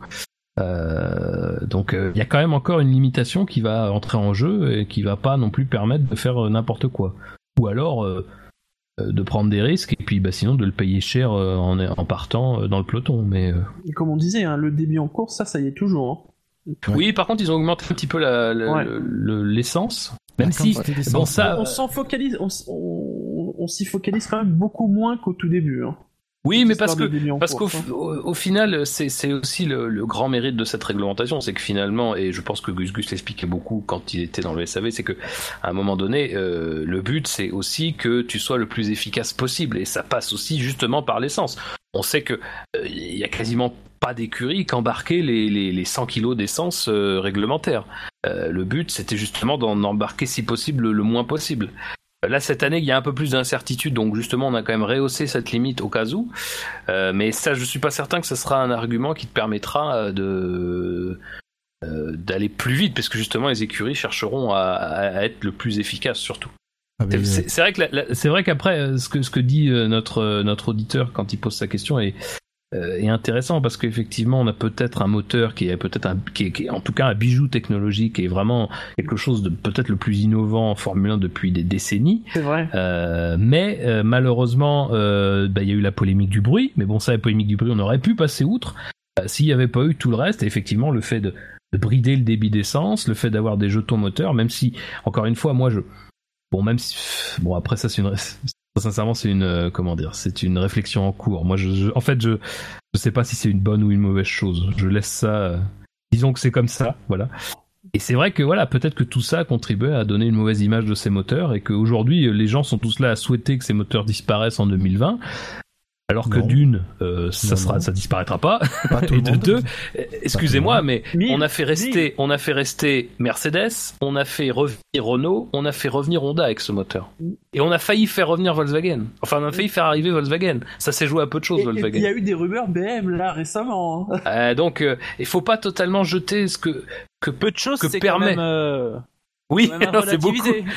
C'est beaucoup. Oui, mais il y avait, il y avait véritablement un processus de réflexion. C'est-à-dire que, effectivement, euh, euh, du coup, maintenant, on sait très bien que voilà, euh, ça, ça sera non. Mais voilà, il y avait quelque chose. C'était, c'était plus, il y avait plus de matière, justement, grâce aussi à ce moteur qu'avant. Et juste Fab, euh, tout à l'heure, t'as as évoqué la règle des pénalités moteurs cette année. Je crois que t'as- je crois que tu l'as pas dit ou alors j'ai pas entendu. C'est que euh, seul le dernier moteur monté aussi, au-delà des quatre moteurs, seul le dernier le dernier moteur monté pourra être réutilisé sur les grands prix suivants. Donc Mhm. on aura beau euh, monter euh, cinq moteurs sur un grand prix, ce sera le cinquième moteur monté et le dernier monté qui sera utilisable sur tous les grands prix restants de la saison. Bien. Bah écoutez, je- on- nous allons passer directement à la dernière question de Julien H1. La question la plus importante, évidemment, puisque je l'ai gardée pour la fin. Alors c'est très simple. Alaya Rosberg est-elle déjà favorite au titre de champion du monde des pilotes de la saison 2050 Non. Alors je vais répondre, je vais dire non parce qu'elle aura 35 ans et donc elle sera déjà à la retraite. Parce que vu que les, vu que les carrières de course ont l'air de plus en plus courtes, à 35 ans elle sera à la retraite. J'applaudis que j'y ai pensé en lisant la question. Euh, j'app- j'appl- J'applaudis aussi parce que c'est exactement, la- j'allais dire exactement la même chose. Par contre, pour 2030, à 12 ans, il y a des, elle peut être euh, candidate au titre. Alors, j'allais dire, elle peut être favorite, mais je dirais 2040, 41, 42, 43. Car il y a quand même cette règle. Car qui veut Yann que- Moix sort de ce corps. Mais non, mais il y a quand même cette règle qui veut qu'un Rosberg fait toujours mieux que le précédent en termes de résultats de Lobo. Hein. Bah, en titre de champion du monde, non Pas encore, mais justement. Ah, il va revenir Shinji, t'as des infos qu'on n'a pas On va espérer qu'elle ce que je veux dire, c'est que justement, la logique voudrait que la prochaine génération de Rosberg qui arrive réussisse enfin à gagner plus d'un titre de champion du monde. Pff, Ouais, Bon courage. ouais. En Elle elle aura va pas la moustache. Elle va rendre hommage Ah, à son père en ne gagnant aucun grand prix. Enfin oui, on n'en sait rien. Ça se trouve, ça se trouve, en 2040, la mode ça sera la moustache pour tout le monde. C'est vrai, oui. Eh oui. Pour rendre Ah, hommage mais- à son grand-père. Ouais. Ben, abattez-nous. Euh, ça arrive. Non mais c'est bon. Alors, bon, bon. Nouvelle personne, nouvelle question. Question d'un certain François M. On dirait Merci le mec qui toi, présente M. question pour un champion. C'est ça. J'ai- J'ai j'ai mon ticket jaune. Chez vous. J'ai mon ticket jaune. Je lève le bras. Question. Vous pouvez expliquer la répartition des droits par la FOM J'ai lu que As avait touché 0 euros. Pourquoi? Fab. Oui, et là du coup on, on a, il y aura, c'est pas tellement une question qui demande un avis de tout le monde, mais des faits, donc on a préparé ça un peu en amont. Euh, alors la, la Non, répartition, Fab, Fab a préparé ça en amont. la répartition, travail d'équipe. La, la, la répartition des droits par pas la mythe. elle est, euh, alors c'est intéressant de la connaître parce qu'elle est vraiment au cœur de, au cœur des discussions, au cœur de, de, de possiblement une enquête du Parlement européen, de, enfin d'une enquête de l'Union européenne sur la question. Donc euh, ça, et puis en plus Liberty en a quand même beaucoup parlé. Alors la répartition, elle est régie par ce qu'on appelle les fameux accords Concorde. Alors les accords Concorde, c'est quoi? En, en fait, ce sont des accords qui ont été signés unilatéralement entre les, euh, enfin euh, chacun, chacune des équipes a négocié des accords avec la FOM et signé des accords. Et en gros, dans, dans l'ensemble de ces accords, on peut quand même dégager ce qu'on va appeler un régime global et aussi des particularités qui sont là liées à des négociations et des négociations de certaines équipes. Euh, pour expliquer la répartition des revenus, moi je vais juste me baser sur, la, sur les revenus issus de la saison 2015, donc les revenus qui s'appliquaient, enfin qui étaient touchés en 2016. Euh, ce qu'il faut savoir, c'est que en 2015, la FOM avait un chiffre d'affaires de 1,9 milliard de dollars, et que sur ces 1,9 milliard de dollars, il y avait 1,4 milliard qui étaient des revenus, des revenus qui proviennent majoritairement des droits télé, mais aussi des frais d'inscription des circuits, et de manière un peu plus minoritaire, euh, il y a d'autres sources, comme par exemple le sponsoring sur les circuits, les panneaux publicitaires qu'on voit, ou encore ben, les, les, hospitalités dans, dans les paddocks. Il faut savoir qu'au titre des accords Concorde, il y a au moins environ 60% des revenus donc de ce 1,4 milliard d'euros qui doivent être distribués aux équipes. Donc en gros pour 2015, ça donnait 965 millions à répartir entre les 10 équipes qui touchaient euh, quelque chose. Donc tout à l'heure je parlais euh, du régime global. Euh, on va commencer la répartition comme ça. C'est assez simple. C'est assez simple. C'est qu'il y a en fait deux pots. Euh, deux pots qui vont être de même valeur. Alors là pour le coup c'est 335 millions. Dans le premier pot, c'est une répartition qui se fait aux, équipes, aux, aux, équipes qui ont été classées au moins deux fois dans le top 10 sur les trois dernières années. Toutes ces équipes-là vont toucher la même somme. Pour 2015, c'était 33,5 millions de dollars. Euh, donc là, vraiment, répartition égale. En revanche, le second pot, lui, qui est aussi de, 335 millions de dollars, lui, va être réparti, mais selon, en fonction des résultats de la saison écoulée. Donc, en fonction des résultats de 2015. Ça donné donc Mercedes qui avait 63,5 millions, Ferrari 53,5 et à l'autre bout de la chaîne, on avait Mercedes, euh, McLaren pardon, qui avait 16,5 millions et Manor qui avait 13,5 millions de dollars. Donc ces deux pots-là, ils représentent environ 70% euh, de ce qui est redistribué aux écuries, euh, et ça représente donc un total de 170 millions. Euh, donc voilà, ça c'est vraiment le régime global, là ça concerne toutes les écuries, en tout cas toutes celles qui ont été classées dans le top 10 sur, les, sur deux des trois dernières saisons. Mais en plus de ça, la somme restante, elle, va être répartie en avantage à des écuries qui sont forcément les écuries les plus huppées, les plus historiques. Et là, je vais vous détailler juste la liste des, sommes touchées. Euh, tout ça, alors je précise, tout ça, ce sont des, des, informations qui sont d'autosport, euh, qui sont disponibles sur Internet avec un tableau qui est... Voilà, si vous voulez vraiment approfondir et, si vous avez l'impression de manquer quelque chose dans, les explications, euh, je vous donnerai le lien si vous voulez, on mettra peut-être le lien dans l'article, mais enfin en tout cas, voilà, il y a un tableau très, très précis qui permet de comprendre facilement. Donc les avantages qui sont négociés par les écuries historiques, on a D'abord un premier qui est touché par Mercedes, Red Bull, Ferrari et McLaren, qui eux vont toucher entre 39 millions et 32 millions qui vont provenir d'accords justement négociés avec la FOM nominativement. Alors, qu'est-ce qu'il y a réellement derrière? On ne sait pas trop, mais évidemment quand on parle de ces quatre écuries, c'est quand même les, quatre grosses écuries, donc on peut considérer qu'il y a quelque chose à voir sans doute avec les résultats, la présence en F1, tout ça. Il y a le fameux bonus aussi ensuite qu'on connaît le plus, c'est celui qui est accordé à Ferrari, euh, bah, pour le fait que Ferrari, eh ben, c'est l'écurie qui est là depuis 1950, c'est l'écurie euh, évidemment historique, c'est là l'écurie la plus connue de la Formule 1, et à ce titre, Ferrari, en, négociant, euh, a le droit à au moins 5% des bénéfices de la F1, et avec un plafonnement d'ailleurs, euh, si l'année euh, au niveau des revenus est mauvaise, un plafonnement qui lui assure de toucher au, moins 62,2 millions d'euros, mais qui pour 2015 était euh, une somme de 70 millions d'euros. Donc ça c'est vraiment le plus gros bonus possible qu'on donne à une écurie individuellement. Qu'il est tellement gros, faut préciser que ça fait que Ferrari est celle qui touche le plus. Oui.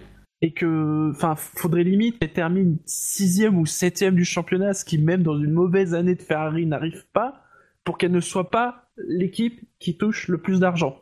Bah, si, vous voulez, oui. Par exemple, juste pour faire une petite, euh, euh, pour faire juste une petite parenthèse, les 70 millions de Ferrari seuls suffiraient à lui faire gagner plus que Force India, Renault, Toro Rosso, Sauber et Manor au titre de la saison 2015.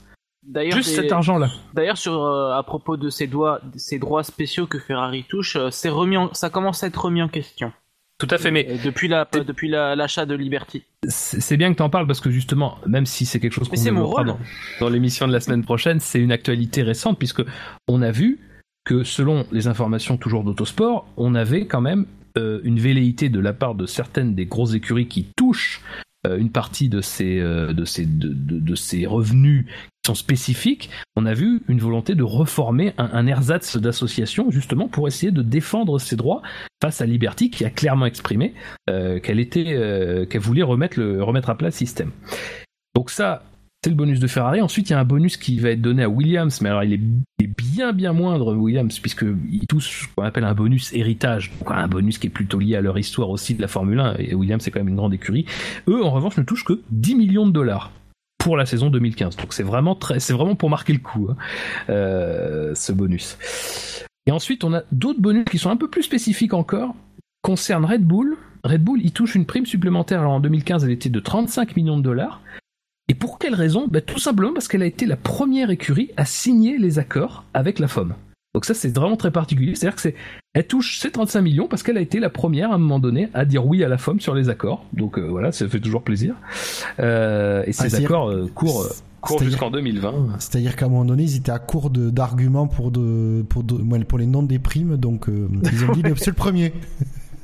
Bah, mais on se souvient que euh, la négociation des, des, des, primes comme ça avait été aussi un point qui avait fait sombrer la FOTA euh, euh, précédemment, c'est-à-dire l'association des, des, écuries de Grand Prix, notamment parce que bah, Red Bull, dans un sens, s'était désolidarisé parmi les premières de cette truc. On peut comprendre du coup que 35 millions, oui, ça peut faire réfléchir quand quand tu as une implication syndicale. Et, rappelle-moi, c'est pas à ce moment-là qu'étaient apparu les, apparu les rumeurs comme quoi Horner pourrait succéder à Bernie à la tête de la FOM euh, je sais je pas, crois. c'est peut-être un peu plus tard. Je sais, pas, je sais pas. Je pense qu'il y a une, un lien de cause. Mais enfin, c'est de bons négociateurs, euh, Red Bull. Et enfin, dernière prime de cet acabit, euh, c'est Mercedes. Euh, Mercedes, eux, avaient une prime un petit peu de résultat, entre guillemets, puisque leur accord, euh, leurs accords, eux, comprenaient une clause qui leur permettait de gagner 35 millions euh, de dollars à partir du moment, tout simplement, où ils avaient conquis deux titres mondiaux. donc, ils l'ont fait à la fin de la saison 2015, et donc, eh ben, ils ont touché pour 2016 ces 35 millions d'euros. Donc voilà, ça c'est vraiment la répartition la plus complète possible, avec les données qu'on a en tout cas. Euh, et donc, au final, euh, ça nous fait que euh, bah, on constate que ça respecte pas forcément la hiérarchie d'une saison, puisque pas on l'a dit, Ferrari touche 192 millions de dollars dans l'opération. Euh, Mercedes 171, Red Bull 144, Williams 87, McLaren 82. Alors McLaren 82 alors qu'ils étaient avant dernier, hein, faut se souvenir. Force India 67 millions, Renault 64, enfin c'était Lotus à l'époque d'ailleurs. Euh, Toro Rosso 57, Sauber 54 et Manor 47 millions au total. Euh, alors après, j'ai parlé dans, les écuries qui avaient des primes de Ferrari, Mercedes, Red Bull, Williams et McLaren, mais j'ai pas parlé de Renault ça aussi, c'est un point d'interrogation. Qu'est-ce que Renault a obtenu au moment de s'engager en F1 fin 2015 Ça, je pense qu'on peut-être qu'on le saura ben, quand on aura les chiffres pour la saison 2016 qui seront révélés. Et là, en état actuel des choses, on peut juste présumer qu'ils ont une prime qui est à peu près euh, dans les eaux de celle que touchent euh, les constructeurs historiques. Oui, on peut imaginer que ce soit quelque chose autour de l'idée de constructeur historique. Ouais, ouais. Donc euh, combien est-ce que ça, se matérialisera? On sait que c'était quand même un point important des négociations et c'est aussi un point important pour lesquels les négociations avaient traîné. Euh, donc voilà. Et alors, il y a une deuxième partie dans, la question de, notre auditeur, euh, dans la question de François. C'est As, il avait lu que As avait touché 0 euros. Alors effectivement, vous avez bien vu que par, la, par logique, n'ai pas cité As dans tout ça puisque ça se basait sur les résultats 2015. As n'était même pas encore en Formule 1. La question c'est de savoir est-ce que As a touché de l'argent en 2016 euh, là, j'ai presque envie de dire c'est pareil, il va falloir attendre parce que euh, ce qu'on sait, c'est qu'il y avait eu à partir de, des années 2010 une politique qui était pour les écuries qui arrivaient en Formule 1, ben, quand même de leur donner un petit pécule. Alors quand je dis vraiment un petit pécule, c'était 10 millions. On leur donnait en gros 10 millions, on leur assurait le paiement de 10 millions d'euros, même si c'était leur première saison, donc même si ils n'avaient pas de résultats antérieurs. Là, pour As, c'est exactement la même chose. C'est-à-dire, est-ce qu'ils ont reçu de l'argent en 2016 Ça, on ne le sait pas, d'autant que Bernie Ecclestone avait déclaré, euh, ça avait été repris par Forbes, que lui ne voulait pas et que euh, As était euh, tout à fait As avait tout à fait prévu cette possibilité. D'ailleurs, Gene As a dit qu'il avait qu'il n'avait pas pris en compte une possible une possible distribution de revenus dans sa façon lui de, de faire ses budgets. Donc voilà. Pour As, on ne sait pas encore. C'est possible qu'ils n'aient rien touché mais c'est aussi possible qu'ils aient quand même touché un petit peu. On s'oriente plutôt vers le fait qu'ils aient rien touché, mais voilà, on peut pas totalement en être sûr non plus, il faudra attendre. Euh, et donc voilà, c'est tout pour euh, la question de, notre auditeur, de François. Bien, ben écoutez, on va passer à la question suivante. Donc nous avons une question de JF Fiamma Hein, merci à toi pour avoir posé cette question et ayant vu un peu le, les listes des questions, ce n'est pas la dernière qu'il va poser. Donc je la pose. Y a-t-il une nation de pilotes qui a toujours été représentée en F1 Sinon, combien d'années et combien d'années consécutives? Oui. Ça c'est la question euh, statf1.com. C'est ça, tout à fait. Voilà. Euh, oui, bah c'est pas ça. Oui, alors là pour le coup, c'est pas, c'était moins euh, moins difficile de trouver des informations puisque effectivement StatF1 permet de constater ça. À la question, y a-t-il une nation de pilotes qui a toujours été représentée en F1 Oui, toutes les saisons depuis la création du championnat du monde de F1, il y a toujours eu au moins un Britannique qui a couru. Je parle bien en termes de saison. Euh, donc ça En termes de représente Grand Prix. 67, 67 années consécutives de, de, de, de Britanniques en Formule 1, donc de 1950 à 2016. Après, il y a eu dans l'histoire de la F1 956 Grands Prix et les Britanniques étaient présents à 940 reprises. Alors, bon, je me suis, parce que bon, c'est pas posé, mais je me suis, je me suis embêté à chercher les Grands Prix dans lesquels il n'y avait pas de Britanniques. C'est le, c'est le moment jeu de l'émission. Euh, non, parce Non. que c'est pas, ça va. Oh, vous- pourquoi pas, pourquoi pas? Peut-être le non. dernier. Peut-être je vous demanderai le dernier, mais je vais lister d'abord ceux qui, qui C'est le sont moment arrivés. Fab a une vie triste. Oui, mais c'est vrai.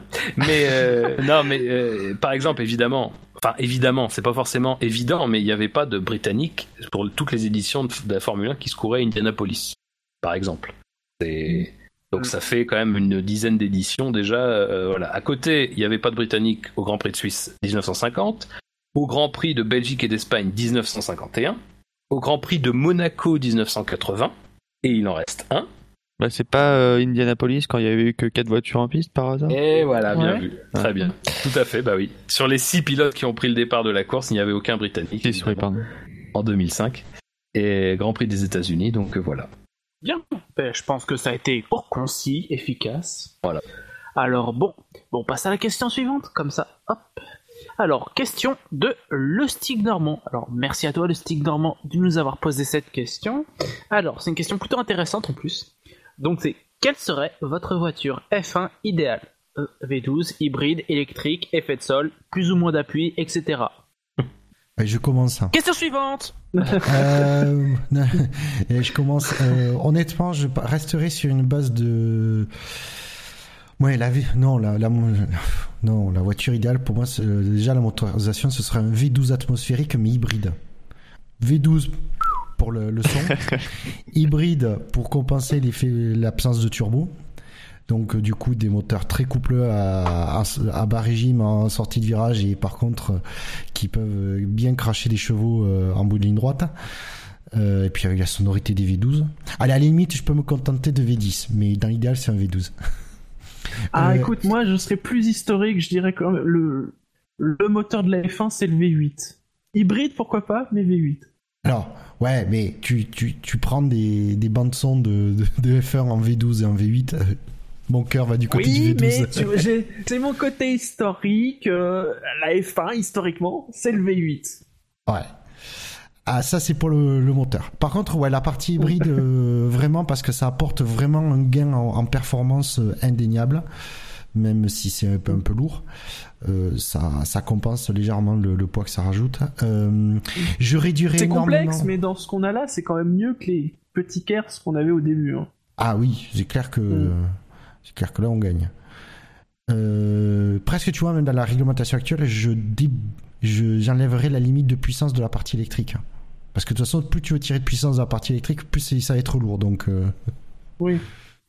pour le reste, euh, niveau châssis, je réduirai énormément tout ce qui est aérodynamique, on va dire au-dessus de la voiture effectivement, qui crée beaucoup de perturbations.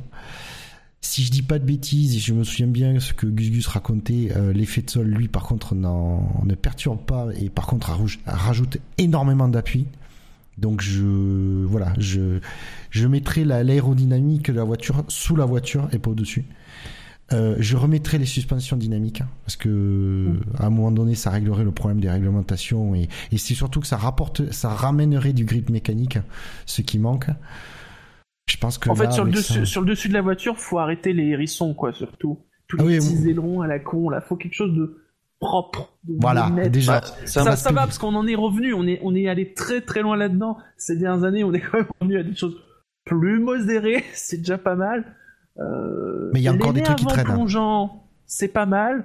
le, le- sur ce quoi on est revenu, c'est plutôt pas mal. euh, sur, sur les, les, les museaux, je veux dire, des, des voitures. Même si on voit encore, là, il y en a encore qui ont gueulé sur la Williams, qui a encore un petit machin, là, euh, Petit zigouigoui. un petit zigouigoui. Ça, c'est, ça, c'est vrai, c'est moche. Euh, des... Ça casse tout, j'ai envie de dire. Voilà. Mm. T'as l'impression que c'est des, des, des, des, des, des- des pièces du support de la maquette que t'as monté. Des- oui, c'est vrai. c'est ça. c'est ça. Truc, Mais- là où tu détaches en fait. Voilà, Je serais exactement. curieux de la voir. Je serais curieux d'ailleurs de voir la Williams en vrai parce que ça reste quand même une modélisation. Oui, euh, Oui, Ouais, et puis une moche, hein, une Ouais, très moche oui, modélisation. voilà. Oui, oui, c'est, Donc- c'est surtout ça le grand scandale de, ce qu'ils ont montré, c'est que c'est pas la vraie. Faut attendre vraiment les vraies voitures. Voilà.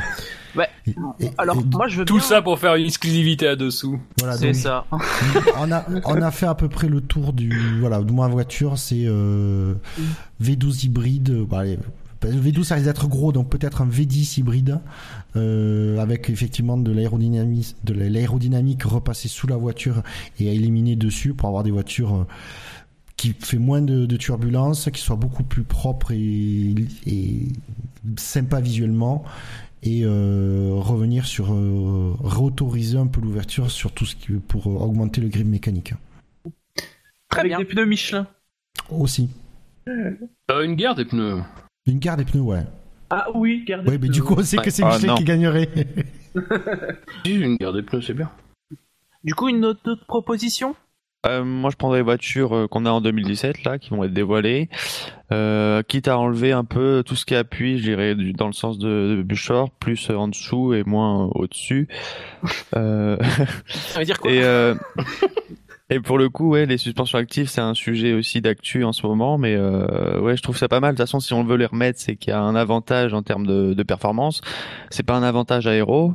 euh, enfin, qui perturbe l'aéro en tout cas, donc euh, c'est bon à prendre. Après sur les moteurs, euh, moi j'aime beaucoup ces moteurs, quitte à travailler un peu le bruit encore. euh, euh, après les nez plongeants j'aime bien, ouais et j'aime beaucoup les les ailerons arrière assez bas comme on a euh, cette année, donc euh, c'est ce qui me dérangeait le plus, je pense entre 2009 et 2000, euh, 2013, euh, 2016 même. Ces ailerons arrière très euh, très étroits et très hauts. Là, on revient sur quelque chose d'assez un peu plus posé sur la route. euh. Donc ouais, enlever un- peut-être un peu d'aéro, notamment sur l'aileron avant. Les ailerons avant sont très très complexes et euh, trop complexe à mon goût Non. Bon, moi, bah, je vais, je je vais y aller à mon tour. Hein. Moi, c'est assez précis. Euh, moi, j'ai envie de dire que moi, euh, moi, ce sera un V10. Bon, moi, euh, ce sera sans compromis, par contre. Hein. Ce sera un V10, un vrai V10, parce que bon, c'est juste une question d'affection nostalgique. J'ai grandi avec les V10 et j'adore le bruit des V10. Donc, pas force, pas hybride, pas électrique. avec le châssis de la Brown de 2009, euh, parce que je, la trouve super jolie. Je trouve que ça, ça irait très bien et sans DRS d'ailleurs, évidemment mais en mettant euh, du KERS euh, pour donner un côté stratégique à la F1, un côté intéressant, mais donner plus de puissance au KERS que ce qui a été donné entre 2009 et 2010 par exemple. Je trouve ça intéressant. Je pense que de ce point de vue-là, de ce compromis, ça pourrait être intéressant. Voilà, avec les pneus euh, de cette saison. Voilà. Moi, je sais pas. Euh, Moi, j'aime bien le moteur actuel. Si on pouvait même encore réduire la cylindrée et avoir des performances. euh, Ah, j'ai j'ai pas dit que j'ai j'ai pas dit que le moteur actuel était nul. Hein. J'ai dit dans. mais je, mais je Moi non parle. plus, écoute, hein. je- tu n'es pas le centre du monde, sais. Euh, ah non, bon non, mais je, non, mais je veux dire, euh, je veux dire, non, mais je comprends après. Bon, après, le truc, c'est que le V10, là, c'est le meilleur moyen de faire fuir les, les constructeurs. Ah oui, non mais euh, c'est idéal, mais euh, non, ça arrive. Le V10 Atmo, je crois que ça, c'est le meilleur moyen. Mais, euh, non, mais je pense que c'est vrai qu'au début, on en parlait, ça devait être un V4, hein, le moteur euh, de, de, de cette ère euh, technologique. Un Euh, moi, je V10 dis- Un- non c'était un V4 ou un 4 cylindres en ligne Ah, non, c'était un, un V4, V4, je crois, et, euh, et c'était euh, bah, Ferrari et Renault qui avaient poussé, je crois, pour que ce soit. non un- Mercedes et, et Ferrari qui ont poussé pour que ce soit un V6 Renault eux, avait euh, Euh, euh, Renault avait beaucoup poussé sais- pour que ce soit un 4 cylindres justement. Et apparemment ils avaient beaucoup c'est Renault qui travaillé avait poussé pour sur- le 4 cylindres? Alors, en fait, ils se sont tous mis d'accord pour le 4 cylindres. Et après, Ferrari et apparemment Mercedes, eux, ont poussé pour finalement que ce soit un V6. Et, Renault était pas pour parce qu'ils avaient déjà énormément travaillé sur le 4 cylindres. Et on, on- voilà, c'est on a dit. euh, Mais, euh, ils se ouais, laissent entendre que de- euh, ils avaient, ils ont du Renault a eu du retard parce que justement ils avaient beaucoup travaillé sur le 4 cylindres, alors que les autres euh, ont directement travaillé sur le V6. Mais voilà, enfin, dans cette idée-là d'avoir peut-être encore une, en fait, mais, mais, mais en, revanche, la contrepartie de ça, ça serait de libéraliser un peu plus effectivement tout ce, dont on discutait tout à l'heure, c'est-à-dire tout ce qui est, tout qui est bridé en fait. Euh, je ne suis pas pour euh, qu'on fasse des courses de développement parce que c'est quelque chose qui, à terme, je suis pas sûr que ça, pose des, euh, ça pose des, des, des, des, problématiques intéressantes à la F1. Euh, mais en revanche, ça serait, en contrepartie de ça aussi, ça serait euh, une, réduction drastique de l'aéro. C'est-à-dire vraiment, mais la simplification la plus totale, en essayant d'adopter effectivement une forme de voiture qui soit pas trop moche. Mais encore une fois, moi je trouvais pas que par exemple les voitures l'année dernière, qu'on était arrivé à quelque chose d'assez beau, d'assez harmonieux. Mais bon, enfin, globalement, ce serait vraiment, euh, moi, ce serait même à la limite rédu euh, légiféré pour que les ailerons soient, ne soient réduits qu'à un seul plan et euh, que ce plan-là, on puisse pas ajouter des trucs dessus, quoi. Pareil. mais bon, alors c'est sûr que ça fait revenir un petit peu dans les années 90, c'est sûr. Mais ces étaient belles. Mais, l'idée, ce serait quand même aussi, voilà, de d'offrir la possibilité de travailler dans d'autres domaines aux, aux ingénieurs, parce que effectivement. Euh, et notamment dans le domaine du moteur, mais si, les gens sont pas contents avec l'aéro, bah, laisser quand même des portes ouvertes pour que l'aéro soit travaillé, mais en tout cas, pas de l'aéro qui va gêner euh, les voitures de derrière, quoi, si possible. C'est pas toujours simple, faut pas non plus croire qu'on y arrivera un jour à, 100% d'efficacité de ce côté-là, mais bon, on peut essayer de limiter euh, un certain nombre de, de perturbations de flux, quoi. Bah, ne serait-ce que le, les, les, flux de les, les flux aéros euh, à l'arrière, euh, si par exemple si ceux de 2016 tu les divises par deux, tu verras qu'à mon avis les dépassements seront quand même un peu plus faciles. Oui, et d'ailleurs, bah, c'est ça aussi tout à l'heure qui était intéressant, c'est que finalement cette, année on a peut-être une réglementation pneumatique qui aurait été super en 2016 ou les années d'avant, euh, mais du coup c'est d'avoir aussi des pneus qui soient vraiment des pneus de, de, de, de course qui permettent l'attaque longue mais euh, voilà, qui, qui, puisse correspondre à quelque chose qui te permette de suivre une voiture. Euh, c'est ça le plus important. Oui. Bah, très bien. Bon, moi, je vous propose de passer à la question suivante parce que, mine de rien, on en a encore beaucoup. si, si, vous aimez la nuit, vous allez adorer ce podcast. Alors, bon, question suivante. toujours de la même personne. Donc, toujours de la même personne. Donc, c'est le Stig Normand. Donc, pour ou contre une troisième voiture par équipe? Euh, moi pour. Je vous propose de faire rapide sur cette question. Pour euh, parce que ça, ça s'est déjà fait ou je vois pas pourquoi on pourrait pas. Bon après c'est beaucoup de coûts supplémentaires pour les petites équipes hein, ça. Après oui bah, c'est de savoir si c'est trois voitures obligatoires ou trois voitures pour qui veut. Ouais. Ouais, mais, après, j'ai envie de te dire que des petites équipes, il y en a de moins en moins. Donc, de toute façon. Euh, ouais, mais.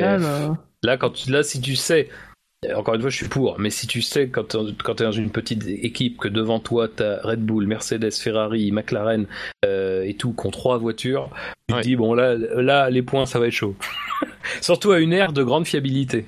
Bah, C'est-à-dire qu'il faudrait, dans ce cas-là, ouvrir le, le barème pour qu'il y ait peut-être encore un petit peu plus de voitures qui marquent des Bah oui, ça peut être une solution, ouvrir le barème. Ah, bah alors là, euh, ouais, ou, ne pas regretter de, de mettre à l'écart l'équipe, les petites équipes, quitte à les faire mourir. Bah, ce serait assez impopulaire, mais finalement, euh, on y gagnerait peut-être à avoir que des, des top teams, enfin entre guillemets, avec euh, trois voitures chacune et plus de revenus pour chaque équipe. Euh. Après, il faut pas oublier que euh, si euh, la configuration qu'on a actuellement, si on autorise une troisième voiture, c'est se retrouver avec 30 voitures sur la grille. Putain, un départ à 30 voitures, j'en rêve.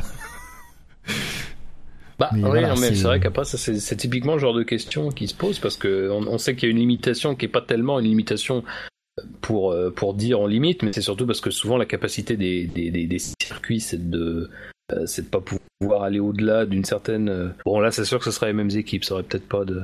Enfin, quand, une note de 30 va devoir passer par les stands parce qu'il commence à pleuvoir. Intéressant. Alors, alors c'est pas, c'est pas, euh, donc du coup, moi sur la troisième voiture, je suis mitigé parce qu'il y a vraiment des pour et des contre, et notamment le contre, c'est, en ce qui concerne toutes les petites écuries. Mais je rebondis sur, je dévie la question et je dis, par contre, je serais presque pour, je serais pour le retour des mulets. Bah là, c'est pareil, hein, euh, c'est surtout un truc pour les grandes équipes. Hein. Ouais, mais euh, ça permettrait que si tu te foires complètement le samedi, tu puisses quand même euh, faire la course le dimanche. C'est rarement le cas aujourd'hui de voir des pilotes qui courent pas le dimanche à cause de d'une voiture indisponible. Ouais, et je pense aux mécanos, moi. Ah oui. Par contre, dans ce cas-là, boss 24 heures d'affilée, quoi. Pas toujours évident. Après, du côté des mécanos, du, côté des mécanos, faut aussi savoir comment ça se passe. Euh, euh, s'il y a une troisième voiture par équipe. Parce que ça veut dire euh, Mm. plus de personnes qui font de- des, des changements de pneus, une troisième voiture sur laquelle travailler.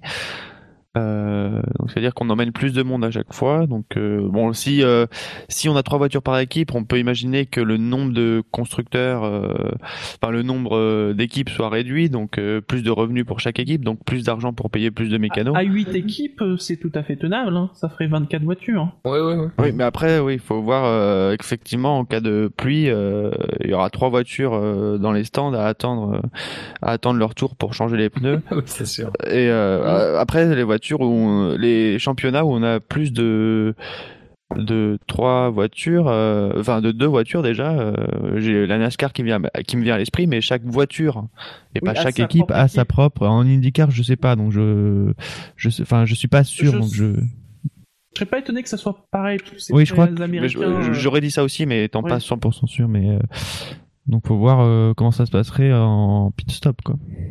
Mais peut-être que justement, dans ce cas-là, il faudrait appliquer un système à l'américaine, c'est-à-dire que chaque, chaque voiture a sa propre équipe. Ouais, mais euh, on a, je pense qu'on a des stands euh, sur certains circuits, ça va être difficile de mettre euh, deux, euh, enfin trois ou alors minimum deux box pour chaque équipe.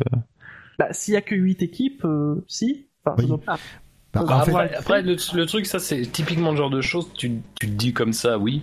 Mais effectivement, après, quand tu y réfléchis, ça a une application sur un nombre de trucs incalculable.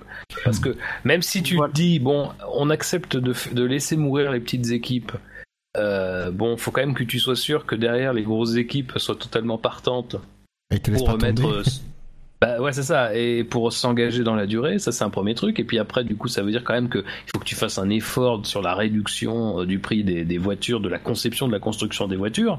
Donc ça implique forcément que ton règlement va aussi limiter un certain nombre de choses. Bon, c'est, il y a tout un, puis la question, tout simplement, basiquement, qu'on évoquait des stands, de trucs comme ça. Qu'est-ce qu'on fait? Est-ce qu'on, euh, est-ce qu'on effectivement passe à un système un peu à l'américaine avec des voitures qui sont euh, euh, qui sont affublés de leurs propres couleurs et qui sont les couleurs d'un sponsor? Et puis qui on met dedans. Et qui ont. Oui, c'est vrai aussi. Mm. Bon, ça, après, je pense que c'est pas le plus gros problème. non, mais, euh, trouver des pilotes, c'est pas le problème. Sur sur le chat, on confirme bien en IndyCar, c'est comme en NASCAR, hein, c'est une équipe par voiture. Donc en gros, pour répondre à la question, on peut dire qu'à tel, tel qu'actuellement à, 3, à 10 équipes, euh, 3 voitures par équipe, c'est pas faisable. Si on devait euh, perdre d'autres euh, écuries après Manor, euh, il faudrait, j'ai presque envie de dire, il faudrait l'envisager. Après, de toute façon, on sait bien que c'est quelque chose qui était revenu sur le tapis justement au moment où on Mm. commençait à perdre. On avait des doutes aussi sur Force India, sur Lotus, qu'on avait déjà perdu Caterham et Manor. C'était aussi un, c'était aussi un enjeu, quoi. Oui, c'est oui, c'est c'est Il y avait sûr. ça et la voiture cliente. Oui, après voilà, c'est je trouve des questions qui se posent plus trop. La plupart des écuries, euh, sont peut-être pas dans une santé financière dingue, mais euh, elles peuvent au moins continuer sur les trois prochaines années. Après, moi, je suis, je suis, je dis que je, suis contre une troisième voiture par équipe dans le sens où, où en fait, euh, disons que ça répondrait pas à une problématique. Je pense que si la FIA euh, doit faire de nouvelles choses, doit faire des avancées dans des choses, c'est pour répondre à des problématiques qui sont déjà suffisamment nombreuses dans F1 pour en créer de nouvelles avec l'apparition d'une troisième voiture par équipe. Oui, c'est vrai. Donc euh, moi voilà, c'est la question que je me pose. Donc euh, je, je serais pour en fait le fait de garder euh, le maximum de stabilité dans ce qui fonctionne, dans ce qui fonctionne, plutôt que de rajouter des, des variables qui pourraient poser des soucis. Mais après, même si on a des équipes plutôt en bonne santé en ce moment, euh, là on vient d'invoquer, euh, je pense, une petite partie des choses à prendre en compte si on passe à ce système. Donc euh, c'est un système euh, où il faudra pas euh, se rendre compte au dernier moment qu'on n'a plus le choix, qu'il faut faire ça et et c'est Ouais, pas au moment où il faudra le ça, donc Bon, de toute façon, je pense que comme c'était déjà un, un sujet qui a été discuté dans le passé, ils ont déjà quelques pistes, pistes de réflexion. Très bien. Bah écoutez, on va passer à la dernière question posée par le Stig Normand. Alors c'est la F1 peut-elle redevenir une vitrine technologique? Question assez. Déjà, Oui. déjà, il faut être d'accord si la F1 est plus une vitrine technologique ou non. Elle Et est, dans quel domaine elle est Voilà, et dans quel domaine Le problème, c'est qu'elle elle est une vitrine technologique actuellement. Le problème, c'est que le- c'est un aspect qu'on qui est pas visible en fait. Euh, c'est les moteurs. On, Oui. on le dit, on a beau le dire de ça, mais ça reste des bijoux de technologie. C'est, et je vous garantis que pour, euh, ils ont travaillé sur la consommation, sur l'hybridation, la récupération d'énergie, tout ça. C'est très complexe à faire euh, travailler ensemble. Et euh, c'est vraiment des, des merveilles de technologie. Le problème, c'est que, comme je l'ai dit, c'est pas visible. il faudrait. Et c'est vrai euh, que d'un- de, par rapport à l'automobile particulière, l'apport de la F1 actuellement est, néant, quoi. Il y a que dalle.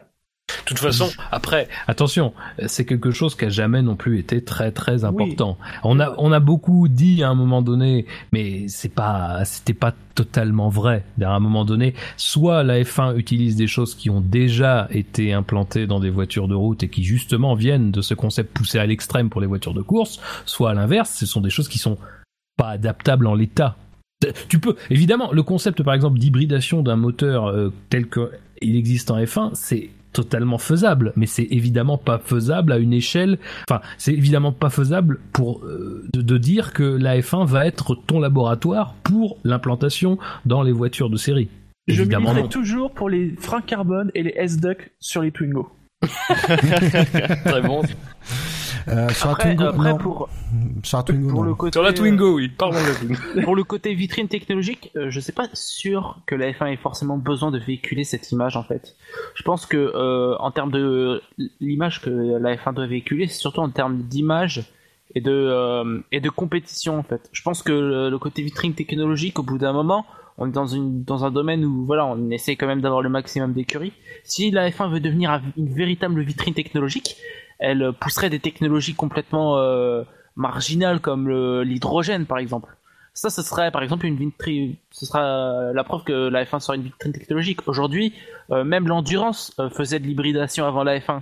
Donc, j'ai pas l'impression que la F1 gagnerait quoi que ce soit dans absolument dans la technologie et dans Après, et dans le fait la- d'être une vitrine technologique. Ça aide la- d'un point de vue. Euh, Il y a euh, la d'un vitrine de- technologique par rapport au sport automobile. On l'a dit, par rapport euh, à l'automobile particulière, euh, non, mais par rapport au sport automobile, on est quand même sur une discipline qui se veut, encore aujourd'hui, le pinacle du sport auto. Or, comme tu l'as dit, bah, sur un certain nombre de choses, ils se sont fait dépasser, notamment euh, par, euh, par l'endurance. Bon après Là, la F1, la F1 est en retard sur des deux- sur plein de domaines euh, depuis longtemps donc euh, bon. Ouais, mais le truc, c'est que tu vois, tu vois c'est c'est quand même. Le truc, c'est que est-ce que la F1, c'est pas tout simplement une vitrine d'à peu près tout, en fait?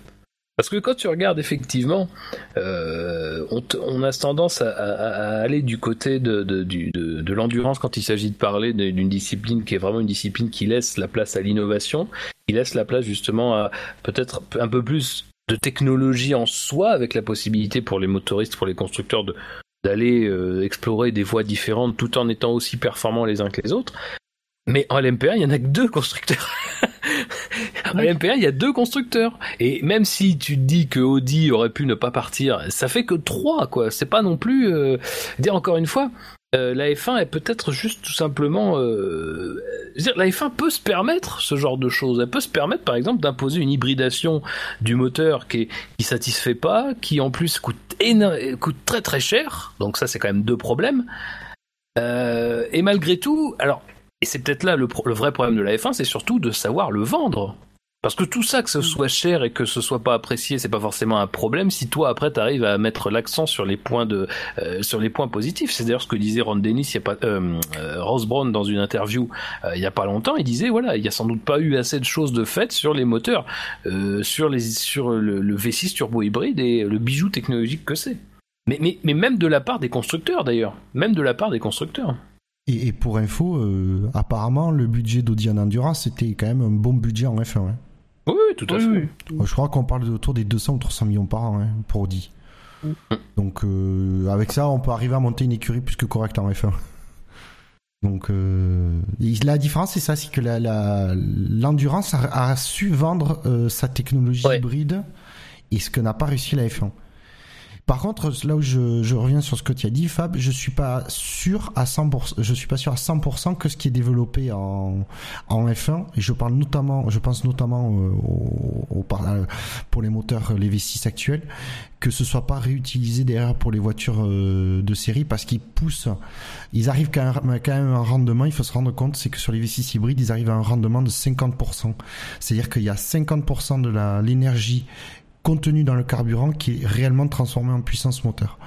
Et c'est quelque chose d'énorme. C'est-à-dire que Mais les voitures de route façon, tourne autour des 20-25%, je crois. Je suis... Et, Non, non, mais euh, après, je, je- juste, juste sur ce truc-là, je, c'était pas non, non, mais je comprends. C'était un petit peu à l'extrême. Et d'ailleurs, ce qui est intéressant, c'est que Mercedes a vendu une de ses voitures. quand je dis vendu, c'est présenté une de ses voitures de série justement euh, comme étant dotée d'un moteur qui est un moteur en fait qui est issu de la Formule 1. Donc euh, c'est pas, je, effectivement, je pense que c'est pas, pas totalement impossible. Bien. Ben écoutez, je vous propose qu'on passe à la question d'un autre auditeur. Donc euh, là, bon, ce sera l'auditeur euh, Oasis. Donc euh, merci à toi Oasis de nous avoir posé ces questions parce qu'il en a posé plusieurs aussi. Donc je vais poser par la première. Donc depuis longtemps, il y a toujours eu beaucoup de critiques sur la F1, mais pourquoi les, les décisionnaires n'y font rien? Bonne question. Parce, qu'ils pensent à leur gueule avant le sens commun.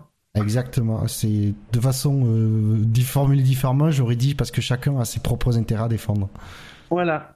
Et qu'il y a aussi en fait, et qu'il y a aussi en fait un équilibre assez euh, assez bien réparti des pouvoirs. Donc il n'y a pas quelqu'un qui peut prendre le pas sur le, sur l'autre en, en, question de décision. Donc euh, il y a on bah, arrive à des statu en fait. Il n'y a, y a pas de centralisation du pouvoir en fait. Aucun pouvoir ne peut permettre, euh, ne peut dire, euh, ne peut imposer quelque chose à un autre parce que il suffit qu'il y en ait un. Il suffit qu'il y ait deux veto et c'est bon quoi. Ah, tu veux changer quelque chose au moteur en profondeur? Ah bah Mercedes tout de suite ils vont dire non puisqu'ils ils sont ils dominent. Voilà, c'est exactement ça. D'ailleurs, ce sera un des enjeux de, euh, de la prise en, de la, prise euh, du capital de, de, Liberty quoi. On verra ce qu'ils feront avec parce que euh, ils ont ils ont quand même beaucoup de travail finalement hein, mine de rien par rapport à l'organisation de la F1. Mais euh, Oasis nous dit il y a eu beaucoup de critiques sur la F1. Pourquoi les décisionnaires n'y font rien? Mais euh, c'est Bernie, par exemple. Moi, je pense tout de suite à lui et qui critique lui-même le produit qu'il est censé vendre. Mais s'il se permet de le critiquer, c'est qu'il le vend déjà assez bien. Donc, euh, euh, ce que Bernie critiquait, euh, c'était justement le fait que, entre guillemets, il le dit à sa façon, qu'il n'y ait pas de dictature, en fait. Par rapport à, par rapport à ce sujet, hein, évidemment, il a, critiqué la, il a critiqué la F1 dans bien d'autres domaines. Mais je trouve que parmi de ces, nombreuses critiques, la plus juste, je pense que c'est par rapport au système de, décision de la F1, qui est totalement paralysé par un système où. oui, mais ça, c'est pareil, c'est toujours pareil avec Ecclestone, c'est qu'il a contribué à le mettre en place ce système à un moment donné. Bah Et le, truc, c'est que pourquoi les décisionnaires n'y font rien? Mais de toute façon, vous avez tout dit. Ils peuvent rien faire. de toute façon, à un moment donné, c'est que pourquoi il y a, y a, plusieurs intérêts. Il y a l'intérêt du spectacle, il y a l'intérêt des acteurs ces deux, intérêts-là vont à un moment donné entrer en collision. Et ce n'est que quand tu vas arriver dans une situation d'extrême euh, nécessité qu'on va trouver le moyen, et je prends par exemple le cas de l'année dernière des, qualifications, à un moment donné, c'est qu'on s'est dit ce système va être génial, ça va, être, ça va donner du suspense. La première course, on se dit merde, c'est ah, c'est il y a un doute là. Il y a un gros gros doute. Et là, qu'est-ce qui se passe? Ben, les écuries sont vent debout pour dire non mais faut absolument l'abandonner, faut absolument l'abandonner. En majorité, il y, avait toujours des gens pour dire l'inverse, mais en grande majorité c'était ça. Et là, à ce moment-là, qu'est-ce qui s'est passé alors qu'on avait une fronde des écuries? Eh ben, du côté des instances euh, un peu plus officielles, donc la FOM, la FIA, on a dit on va tenir, on va regarder ce que ça donne à Bahreïn. Et du coup, alors que tout le monde tous les acteurs et tous les observateurs critiquaient, euh, critiquaient ce système et savaient très bien que ça donnerait exactement la même merde à Bahreïn, et eh ben ce truc-là a été maintenu. Et c'est alors et après ça a été changé, mais c'est pour dire à quel point sur un truc pourtant faisait bien consensus contre lui, et eh ben même là-dessus t'es bloqué, tu peux pas agir. Effectivement, euh, c'est ce qu'on dit avec l'absence de dictature, oui. Oui, effectivement, à l'époque où, à l'époque où réglementairement tu avais la main totale quand tu étais la FIA sur le règlement, c'était plus facile, disons, de, de répondre aux critiques, entre guillemets, euh, même si elles étaient bien moindres à l'époque que maintenant. Euh, voilà, aujourd'hui, on est dans une époque où la critique est, est, omniprésente, de tous les fronts, et même de l'intérieur, mais dans une époque où, en Formule 1, les décisions ne peuvent pas se prendre rapidement, quoi, sur des sujets qui, mm. qui font débat. Et puis dès que ça plaît pas, t'as l'écurie qui dit oh bah dans ces cas-là, on va remettre en cause notre participation en F1 et tout. Et bon, comme on sait bien que le nombre d'équipes qui frappent à la porte de la F1 est pas énorme. Non, oui, c'est Pour pas dire autre chose. euh, voilà quoi.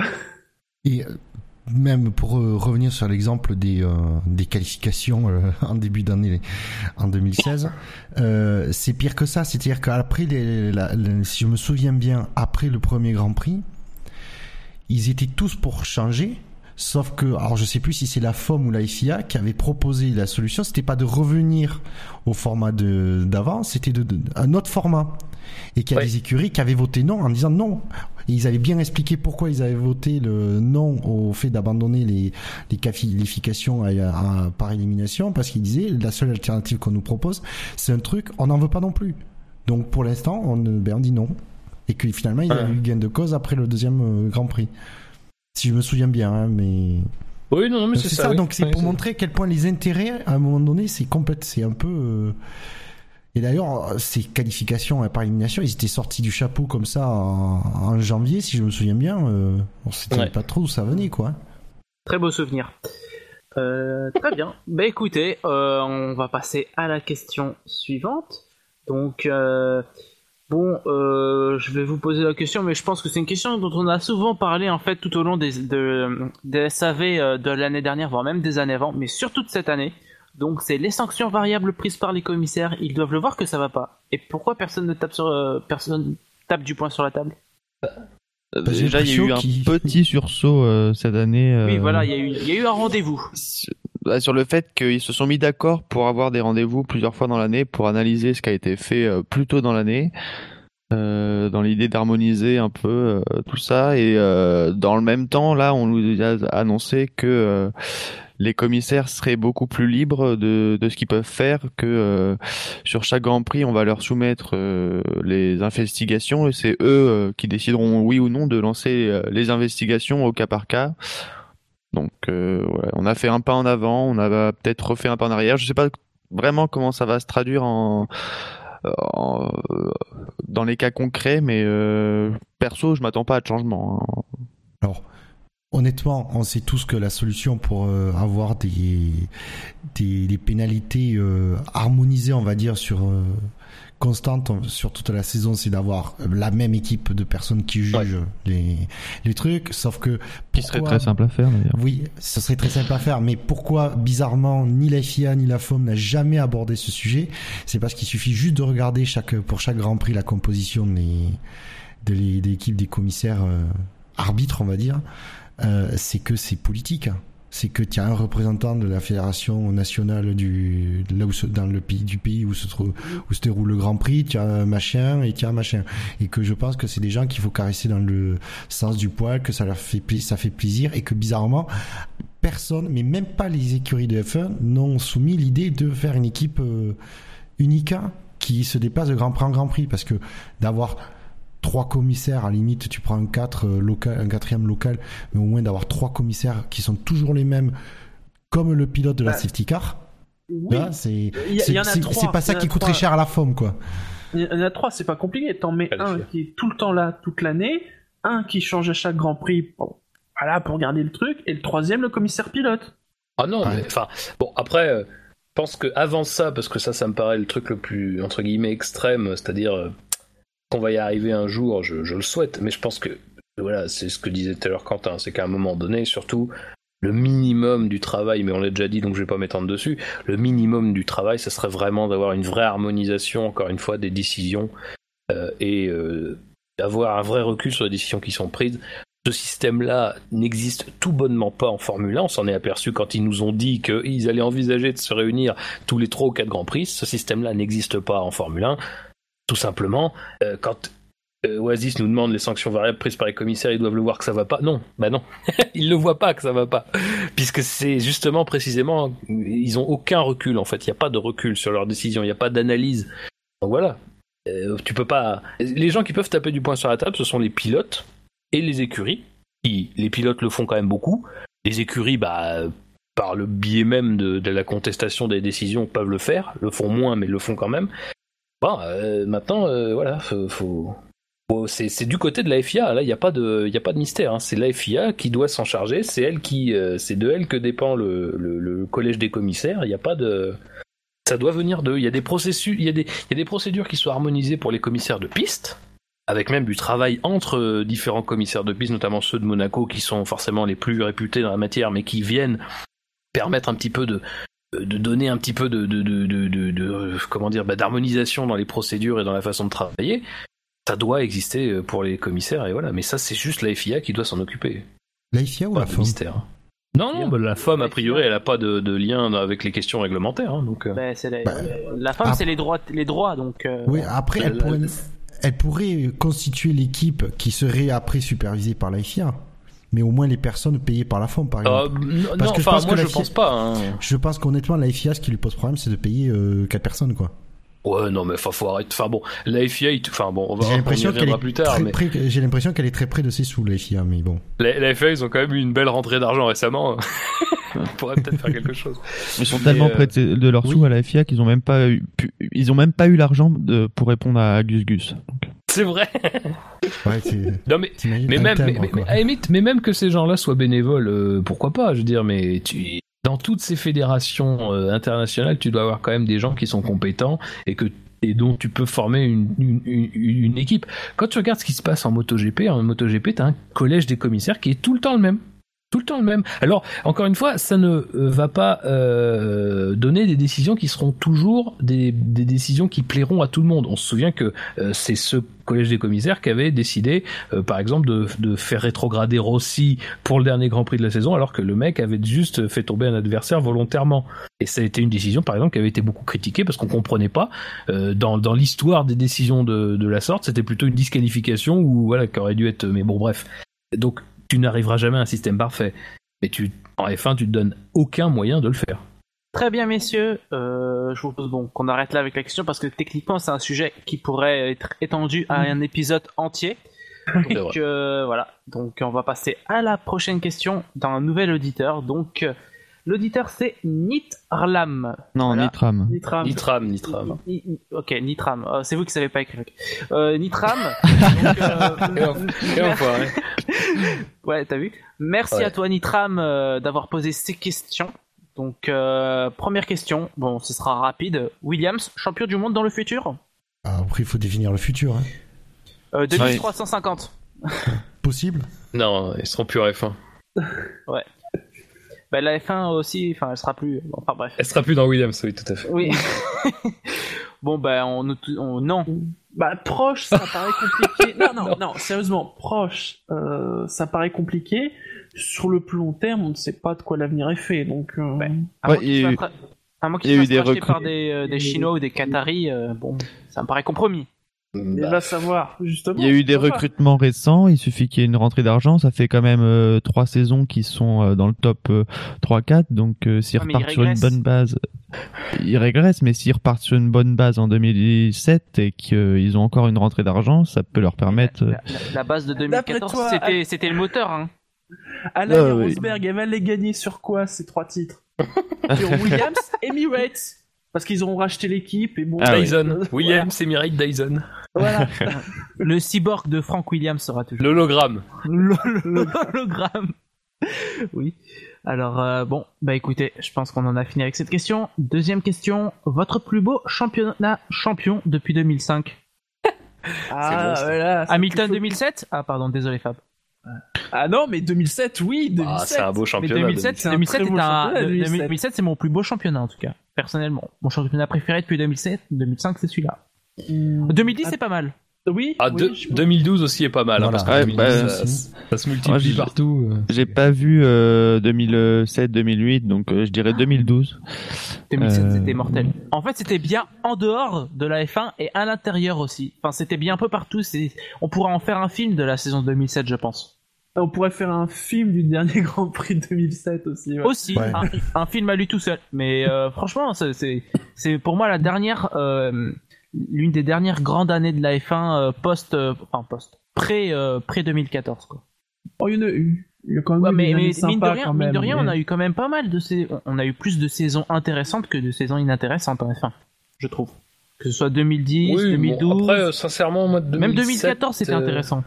2007, dans mes souvenirs, euh, c'est un peu comme. euh, parce qu'on idéalise un petit peu. Non, non, mais, je- non, mais j'inclus 2008. Hein. J'inclus 2008. Je pense qu'on idéalise un petit peu. Euh, enfin, en tout cas, c'est mon sentiment. Moi, si vraiment j'avais une saison. Une saison, hein, je parle, c'est vraiment 2012. euh, parce que tu sais pas. Jusqu'à un certain point, tu sais vraiment pas. Bah, jusqu'à un point peut- très lointain. hein. Bah oui, c'est ça. Non, mais encore, ça s'était réduit à deux en 2012. Mais euh, avant, t'avais encore, même les McLaren, c'était tout à fait crédible qu'il y, ait- il y ait un champion dans les McLaren. Donc euh, c'était. Et puis voilà, bon, c'était. Je dis pas que c'est ma saison préférée en termes de.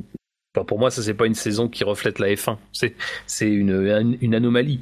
Mais euh, C'est vrai qu'il y a eu ces 7, euh, vainqueurs Ouais. différents en début de saison et un huitième avec Raikkonen. euh, ouais. C'était l'époque où McLaren était performant, c'est vous dire. Voilà, oui, c'était la dernière fois. C'est vous dire que ça date. Hein. Performant mais pas fiable, comme quoi il y a des trucs qui ne se perdent pas. Oui.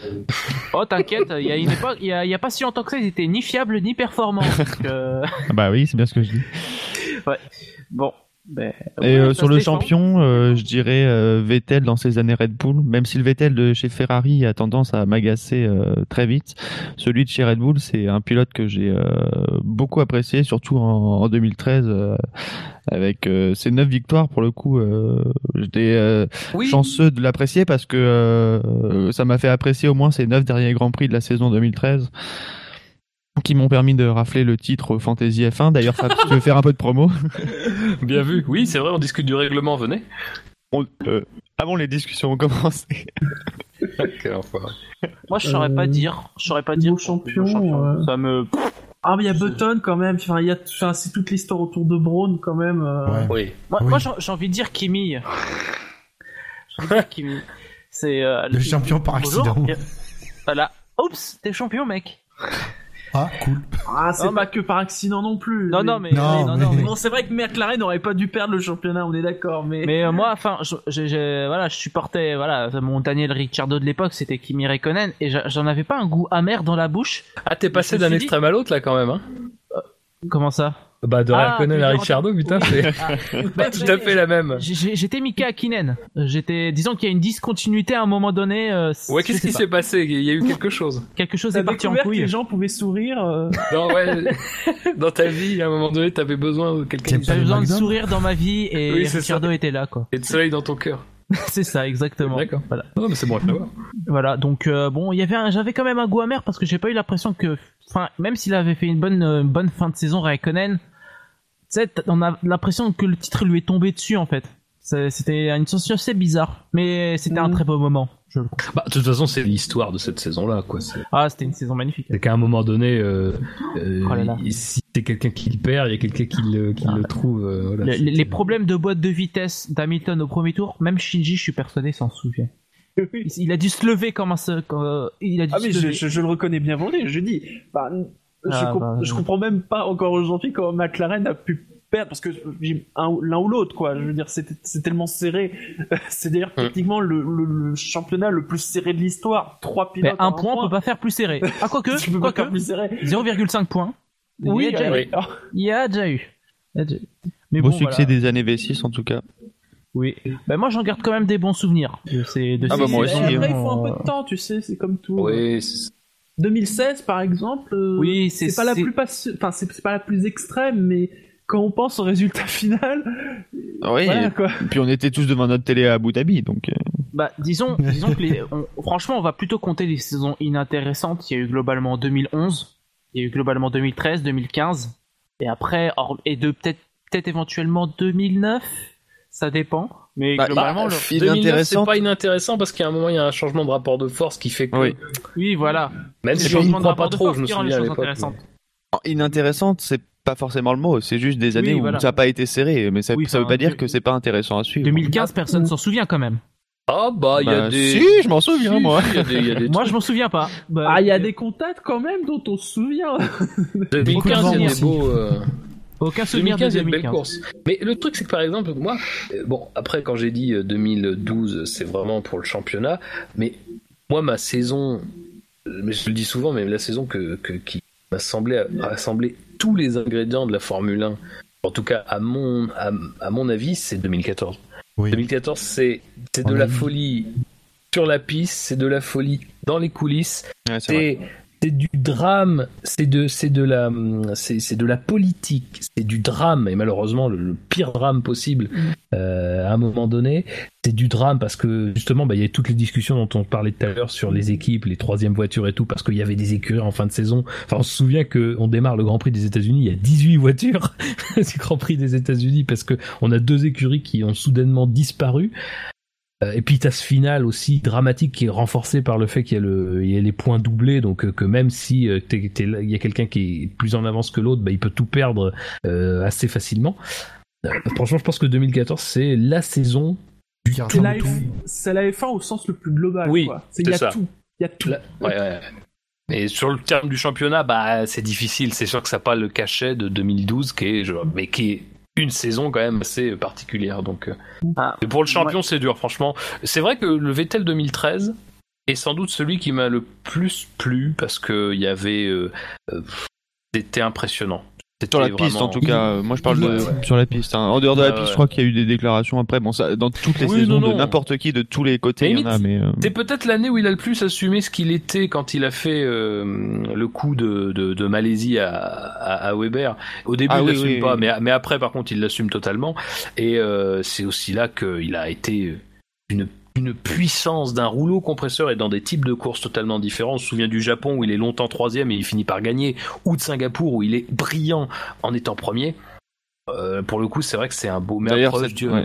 il y a eu cette qualif à Singapour où il était en dehors de sa voiture. hein. Mais, mais euh, c'est euh, Oui. 2012, 2013 effectivement euh, le Vettel. Bizarrement, il gagne les neuf dernières courses de la saison. Et malgré ça, malgré cette domination, il en était pas antipathique, j'ai l'impression.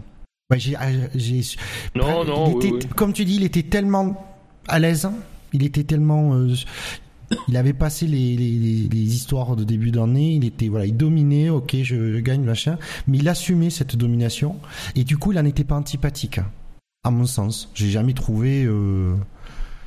Voilà. Alors, je pense que Spider a fait une faute de frappe, mais il dit- nous dit le meilleur non-champion depuis 2015. Mais euh, des non-champions depuis 2015, euh, Après, la grille franchement, 2016. de mon côté, euh, tout dépendra du champion 2007. Hein. 2007. Euh, 2017, pardon, excusez-moi. Ouais. Enfin, j'allais dire, il est connu le 2007. Je suis fatigué, euh, s'il vous plaît. Bien, bah écoutez. T'es a- fatigué qu'à 22h38 Bah dis donc. euh, C'est mal barré. j'ai- Ah non, précise bien le meilleur non champion. J'ai dormi trois heures, hein. 2005, Spider, sur le chat. Moi, je dirais. Massa, tout simplement. Oui, ça. Oh, non, C'est celui qui a non. le plus touché du doigt. euh, Moi, c'est V- c'est Weber. Lol. Mais euh, non. Euh, le meilleur non champion, c'est chaud ça. hein. Roberto Meri Ah bah oui. C'était le plus proche d'être non champion. Hein. C'est le, le- le triple non-champion, même. Ah bah c'est oui. Bah ouais, Ah, peut-être dur, Alonso hein, non 2012, euh, Hamilton 2016. Ah bah oui, ça oui, ça c'est sûr que. Hamilton 2016 c'est un beau non champion, oui. bah, Mm. Même si sa saison est pas parfaite, hein, mais euh, Non non, mais c'est vrai que bon, il a tout fait. Il a Ah. dans ce qu'il a pu faire, il a tout fait quoi. Alonso 2012, moi je, me, sou- je, je retiens une chose, et on a dit il a, il a tiré 110% de sa voiture. Ouais. Pour, en gros, c'est- pour, pour- pour- en gros, c'est pour pas dire il a fait des miracles avec sa, sa trapanelle de Ferrari. voilà, et c'est vrai que Ouais, c'était ouais, bon, un très ça, très beau champion. Quoi. Oui. Ah, après, euh, oui, tu me vois venir. oui, non, peu. bah, forcément, on peut toujours tout discuter, mais c'est vrai qu'apparemment, il nous a sorti des courses, euh, on l'aurait Ah oui, jamais non, non, placé là où, là où il a fini, quoi. Bien, messieurs, on va, on va passer euh, aux questions suivantes. Donc, euh, c'est encore le retour de JH Fiamma qui nous pose quelques questions. Donc là, ce sera des questions relativement rapides, hein, vous verrez. Donc, euh, la première question qu'il pose, donc, euh, remercie à tout, on te remercie encore d'avoir posé ces questions. Donc, c'est Hunt ou Loda? Hunt. Hunt. Hunt. Loda. Loda. Très bien. Alors, moi, c'est on pas forcément pour le- sur euh, Hunt ou Loda parce que C'est on- pas voilà. forcément pour la, les- la performance en piste, c'est surtout pour l'attitude en dehors de la voiture. Ah oui, le c'est côté tête pareil. brûlée, c'est ça? Ouais. Oui. Ah, Après, sur le côté performance en piste, personne c'est chopé même mon jeu de un- mots, je suis nul. c'est c'est c'est très ponctuel finalement. Ah bah là pour le coup, tu, on, on parle d'un mec qui, est- qui est- bon, qui est champion par accident. euh, bon, hein. on, on sait tous Loda, il y a que- quand même toute une carrière, quoi. Ouais, voilà. Voilà. Euh, moi, je suis pas sûr qu'Hunt. euh, bon, enfin, je, Non. je suis quasiment certain qu'Hunt n'est pas champion s'il n'y a pas les événements de 76. Euh, ouais, bah la possi- les possibilités que Loda ne marque pas le moindre poids pendant 4 à 5 courses, Oui. relativement rare. faible quand même. voilà, donc euh, non, euh, oui, il a été champion par accident, euh, entre guillemets. Hein. On va pas dire qu'il méri- démérite pas, mais enfin, qu'il démérite, mais voilà. Bien, bah, question suivante. Alors, une petite pour Fab, Vijay ou Roberto? Question capillaire. Oui, capillaire. Euh, alors, c'est difficile en fait. Parce que sur attrape sur ceux qui ont encore des cheveux. La crête ou le brushing c'est vrai, mais je pense que c'est ça, c'est que tu vois, je, je projette euh, ce que je n'ai, ce que je n'ai presque plus. Les J'en ai 15 encore. prochaines minutes, les 15 prochaines minutes sont sponsorisées par and Shoulders. Et, then toujours- et L'Oréal, évidemment. Ouais. Ok. Ouais, J'espère qu'on va pas faire 15 minutes sur cette question quand même. Euh, bah, détrompe-toi, c'est parti. Alors, Il j'ai capable. non, mais euh, euh, euh, Roberto, c'est euh, le côté ténébreux, un petit peu, le côté sauvage. Alors que Vijay, c'est le côté euh, grandiose. C'est le côté gravure de mode. Euh, en tout cas, si on, si on pense à la même, euh, à la même photo. Euh, donc je ne les départagerai pas, c'est dans un style Ouais, tout à fait Roberto, différent. il est plus au sauvage et c'est vrai que Oui. DJ, il est plus Chanel numéro 5. Ah oui, oui, non mais là... voilà. Je vous invite, je vous invite là encore une fois parce que la, la VJ ça part surtout d'une photo, c'est la photo qui, est- qui illustre son le profil de Force India dans Stat F1 et je vous invite toujours à y aller voir parce que et encore une fois on dirait une on dirait une peinture, on dirait une gravure, c'est c'est flamboyant, c'est magnifique. Très bien. Attends. Merci Christina Cardona pour cette analyse. Donc on va passer à la question suivante. En- Dernière petite question concernant ce thème. Après le, après le retour de Philippe, peut-on espérer un retour de Rubens, Nelsinho, Emerson ou encore Pelé? Euh, Espérer, Rubens, non. on ne sait jamais. Non, non. Nelsinho non plus. Alors, Mais on peut jamais l'exclure. Oh mon dieu, Vince Malia.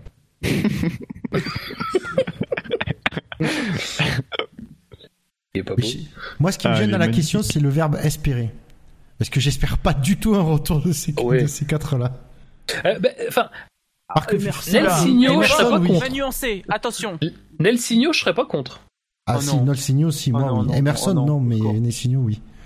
Ah bah Ah non, Nelsinho, j'aimerais voir. Il, il est bien en Formule 1, Nelsinho. Laissons-le là où il est. Non mais ben, justement parce qu'il y a eu la Formule E, parce que parce que malgré tout voilà, j'aimerais voir Nelsinho en Formule 1, oui. Ah bah, le le retour de Di Grassi. Allez hop.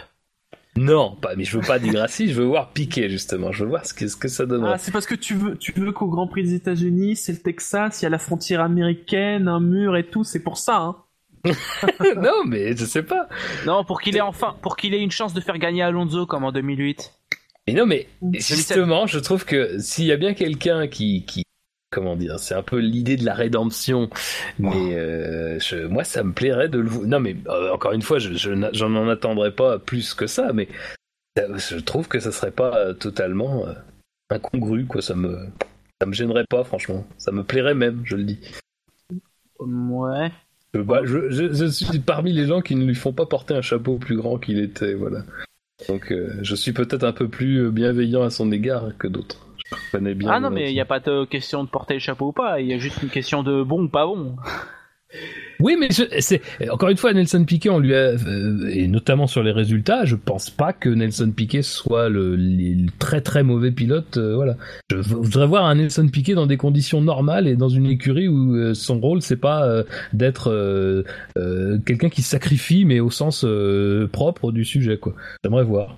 Ouais, Enfin, il y a eu d'autres grands prix que Singapour 2007. Oui, non mais d'accord, oui, mais enfin, excuse-moi, de, de- excuse-moi de penser que les écuries dans lesquelles il y avait Briator et Alonso, euh, le deuxième pilote était généralement pas non plus le mieux traité de tous les pilotes de Formule 1. Donc j'aimerais Ah, voir, ça... j'aimerais voir un, un, un Nelson Piquet dans une écurie où il serait pas euh, un porteur d'eau et un, et un briseur de voiture. C'est vrai. Ouais, pour... ouais, bon, moi, je suis toujours contre, mais ouais, ça se tient, ça se défend.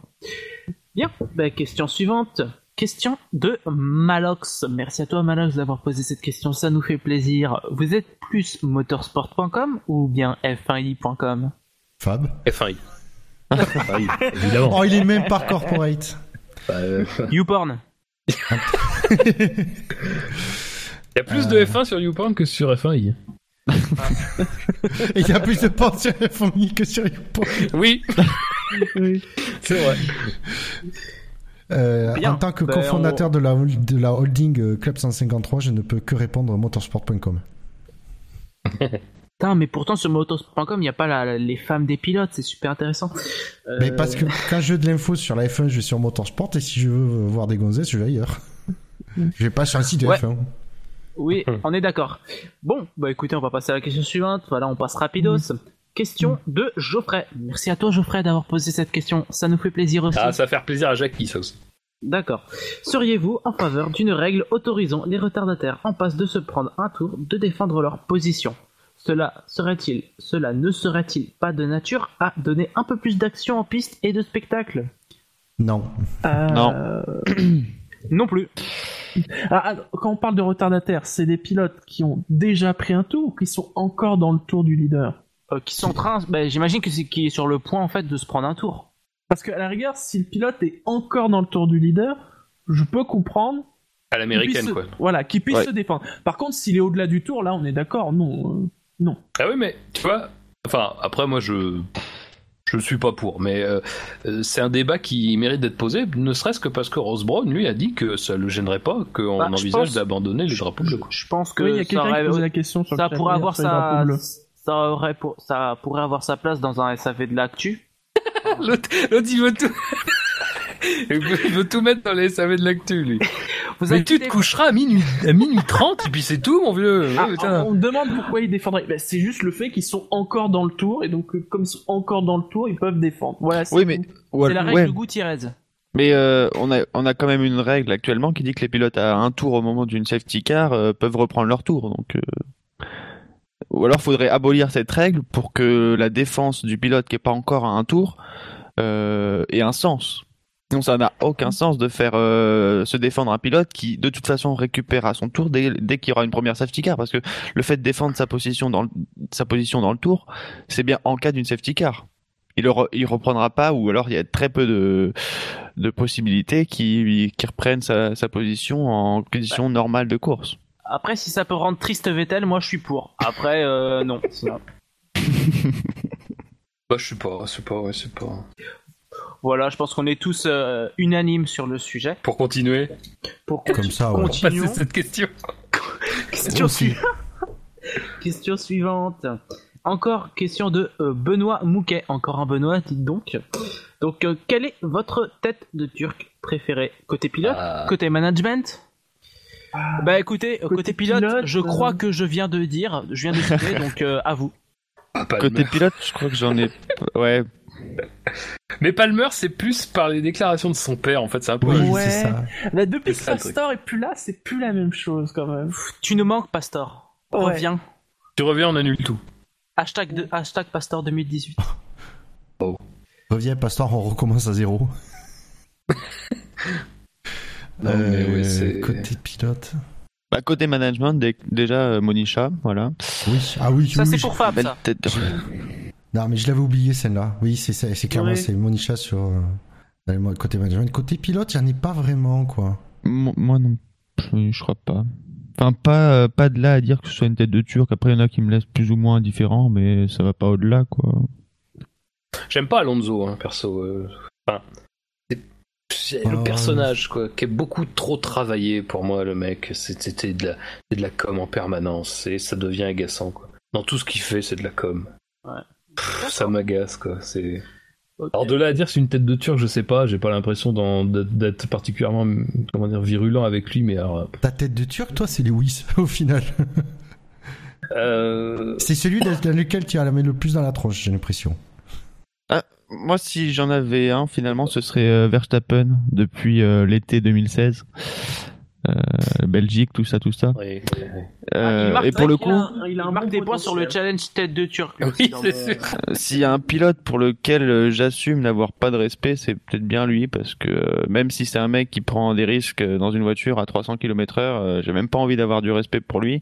Oui, Et euh, tant qu'il reviendra pas lui-même sur les déclarations qu'il a eues et sur son comportement, Ouais, euh, j'aurais pas envie d'avoir du respect pour lui. Voilà. C'est pas faux, oui. Oui, mais tu vois, c'est, c'est presque plus froid. Je, je suis un peu dans ton. C'est pas tellement une tête de turc, mais c'est juste que c'est un connard, en fait, et que ça. Voilà. y a Ouais, c'est bien résumé. C'est bien résumé. Mais c'est, encore une fois, c'est, c'est pas pour ce qui. Enfin, c'est pas pour ce qu'il fait en piste. Euh, Ce qu'il fait en piste, euh, des fois, il mérite des bonnes baffes, mais. Et ouais, c'est effectivement, il y a des déclarations euh, sur lesquelles on était déjà revenu. Ouais, là, de ce côté-là, c'est pas, c'est, c'est pas acceptable, quoi. Bah écoutez, je pense qu'on en a fait le tour. Alors, question suivante, question très importante, la plus importante évidemment, encore une fois, c'est quelle est votre chanson favorite de Jacques Villeneuve? Aucune. Bah, je les connais pas. Moi non plus. Bah, la plus connue, là, qu'on écoute tout le temps. euh, Je sais plus c'est. Moi, c'est sa saison 2003. Très belle saison. Alors, sur Amazon, le disque est actuellement à 20 euros, putain Oh là Il n'y a là. plus qu'un exemplaire en stock Achetez, C'est achetez, le seul euh, qui a été produit, j'imagine. Achetez les, tr- les trois par un, euh, ça vous coûtera Mais moins non, cher. ce qui pense. est étonnant, c'est qu'il n'y a plus qu'un exemplaire en stock, mais surtout, ils mettent d'autres exemplaires sont en cours d'acheminement. Ouh là là. Ouais. Il y a une erreur sur le site. profitez des, profitez des promotions Blu-ray pour vous refaire une petite collection. En fait, c'est juste en vente pour vous dire ce que vous pouvez vous ce que vous pouvez ne pas acheter en fait.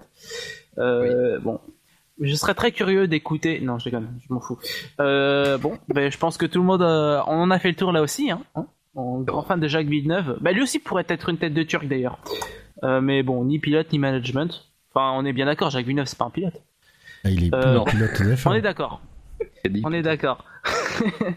Alors, question suivante, dernière question de Benoît Mouquet. Euh, quelles mesures voudriez-vous prendre afin de relan- relancer l'intérêt envers la F1 Euh, bah déjà, euh, arrêter de le diffuser sur des chaînes payantes, ça serait pas Ah, mal. c'est ce que j'aurais- c'est ce que j'allais dire en premier. Chaîne gratuite, euh, même Bah. si on doit se taper de la pub. Enfin, ouais. Ouais, Non, Pas forcément chaîne gratuite. se rappellent que ça existe encore la F1. Mais après, c'est que je pense qu'il y a, il y a peut-être un peu euh, du, du boulot côté sportif, mais je pense que euh, rien que du boulot côté marketing suffirait euh, déjà. très bien. Ben, moi, je Ouais, suis mais le problème- attends. vous, moi. Le, le problème, c'est que ça, euh, moi, pour moi, c'est un problème parce que le truc, c'est que. Ah, parce que Parce que les revenus racheter Canal, dépendent. c'est ça? Mais non, mais c'est parce que les revenus dépendent énormément de- de- du fait que les télés privées, à péage notamment, mettent énormément d'argent pour avoir l'exclusivité. Et que je suis pas certain que les télés publiques, les télés gratuites, soient forcément. euh, je, je, je, dis, je différencie bien, hein, les télés publiques sont pas forcément. Enfin, les télés gratuites sont pas forcément publiques. Mais je pense qu'il y aura une perte d'argent et que ça rejaillirait en. Alors, peut-être que ça serait compensé par le fait qu'il y ait plus d'exposition. Oui. Enfin, c'est-à-dire que mais- tu préfères quoi? Des équipes moins riches, mais plus de gens qui regardent? Ou des équipes qui ont plus d'argent, mais plus personne ne regarde? Mais et combiné à une réduction ou un contrôle des coûts, euh, Je pense que c'est un truc qui doit se réfléchir globalement. Je pense qu'il faut Oui, s'attaquer oui. d'abord à la Parce que F1 là, et c'est en ensuite à sa devenir un diffusion. sport de niche de riches. bah, je pense que si on veut euh, s'attaquer à la F1, faut savoir aussi à qui elle va être destinée et sur quoi on veut l'emmener. Donc c'est- oui, de toute façon c'est forcément un regard euh, assez global sur. Euh, alors, moi, je vais mettre un gros bémol à ce que vous avez dit. C'est, j'ai tend- je crois que vous avez oublié quand même la couverture médiocre qu'offrait la, dernière chaîne publique qui a diffusé la F1 les dernières années où elle, avait les droits. gratuite, gratuite. Pas. Gratuite, oui, pardon, gratuite par rapport à la- l'excellente qualité de couverture des grands prix qu'on a actuellement. Oui, mais ça faisait quand même plus d'audience sur TF1. Je suis désolé quand tu devais aller sur Eurosport que tu n'avais pas accessible euh, sur toutes les via tous les abonnements internet que tu l'avais que par canal satellite ou alors il fallait se le taper sur euh, en qualité merdique euh, sur internet pour avoir ne serait-ce que voir les qualifications. Je suis désolé, moi je dis non hein. Je sur- sur sur TF1 la dernière année, on n'avait que la course entrecoupée de plein de pubs qui tombaient peux- toujours au bon mauvais moment. Je suis désolé, la couverture, moi je la trouvais merdique de la F1. Donc je, je Mais oui, comprends. mais euh, Je moi, moi, derrière. pense que- après, mais après, je, la solution inter- intermédiaire, ce serait d'avoir la FOM qui gère elle-même la diff- directement la diffusion. Oui. Voilà. Bah, D'ailleurs, oui, ça pourrait être dans l'émission d'actu, euh. Euh, mais euh, mais euh, on peut très bien dire que mettre des pubs c'est euh, quelque chose de merdique, mais euh, proposer à des gens de payer 40, 60 euros par mois, euh, c'est pas forcément mieux. Hein, franchement. Non, mais, alors, à la limite, tu laisses les pubs. Après, je sais que c'est, je sais que c'est un Attends, abonnement. Tu payes pas 40 euros pour la Formule 1, tu Non, non, payes mais- 40 pour, euros pour l'abonnement. Canal. Mais euh, Tu oublies la partie pub que j'ai mentionnée. Tu laisses les pubs pendant la course. Par contre, j'aimerais les qualifs et les, et les essais libres. Mais on les aura pas. Ah bah, non, mais ça te coûtait quand même moins cher si tu les voulais. euh. Et puis même les qualifs, c'est après on parle de, de télé euh, gratuite pour toucher du grand public et les essais libres seront jamais regardés par le grand public et euh, les qualifs, euh, le grand public faisait très bien à 100 avant. En plus, c'est con parce que le format actuel de Calif, euh, tu peux aisément mettre deux pages de pub euh, sans que ça gêne. Oui, même c'est presque plus intéressant les pubs que les essais libres. non, mais c'est vrai. Bah ouais. Bah moi je pense que pour relancer, pour commencer à relancer l'intérêt d'une- de la F1, c'est justement s'affranchir en fait euh, des limites télévisuelles de proposer euh, un service de, à, la, à la demande en fait. Mais C'est-à-dire, euh, faire un League Pass, quoi. permet- Je Non, pense et- que déjà rien que ça, ça permettrait euh, à n'importe qui de se dire tiens, et si je regardais un week-end, euh, je, je passerais mon week-end à regarder la F1. Le mec prend les essais libres, le pack week-end, et hop, je sais pas, pour euh, 15 euros par exemple, il aura la possibilité de suivre l'intégralité euh, de ce que la F1 pourrait lui offrir. Et je trouve ça vachement plus intéressant, en fait. Oui. Par exemple, à faire un partenariat avec Sky, par exemple, tout bête, hein, un partenariat avec Sky, qui permettrait voilà une véritable couverture de la F1. Après, c'est sûr, c'est c'est pas en français, donc euh, si vous n'êtes pas anglophone, ça pose problème. Mais disons qu'une couverture, par exemple, de la F1 comme ça, avec euh, des interviews euh, du vendredi, voire même du jeudi jusqu'au dimanche, ça pourrait être intéressant. Comme ça, les, après relancer l'intérêt de la F1, c'est un processus long. Donc euh, on peut pas dire euh, tiens en trois boutons euh, les gens vont vouloir euh, revenir en F1. Je pense que Liberty a quand même un plan sur plusieurs années. Donc mais disons que je pense que pour au moins se mettre se mettre disons à la page quoi. Ce serait déjà un bon début pour, euh, oui, de toute pour façon, ça commencer une nouvelle euh, tout- une nouvelle étape quoi. La toute première chose à mettre en place, à mon avis, ce serait de, de virer les, les restrictions au niveau diffusion de quelques images Aussi, des acteurs de la F1. aussi.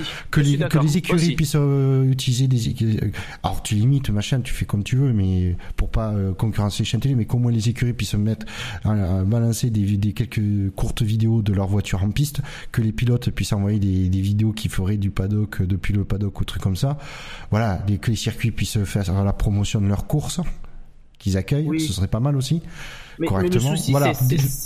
Déjà, ce serait, une, ce serait une partie communication qui ne coûterait strictement rien à personne, qui ne euh, enlèverait de, de, de, de gagne-pain à personne, mais par contre, ça ferait une pub. Ça ferait, on parlerait plus de F1. Bah oui.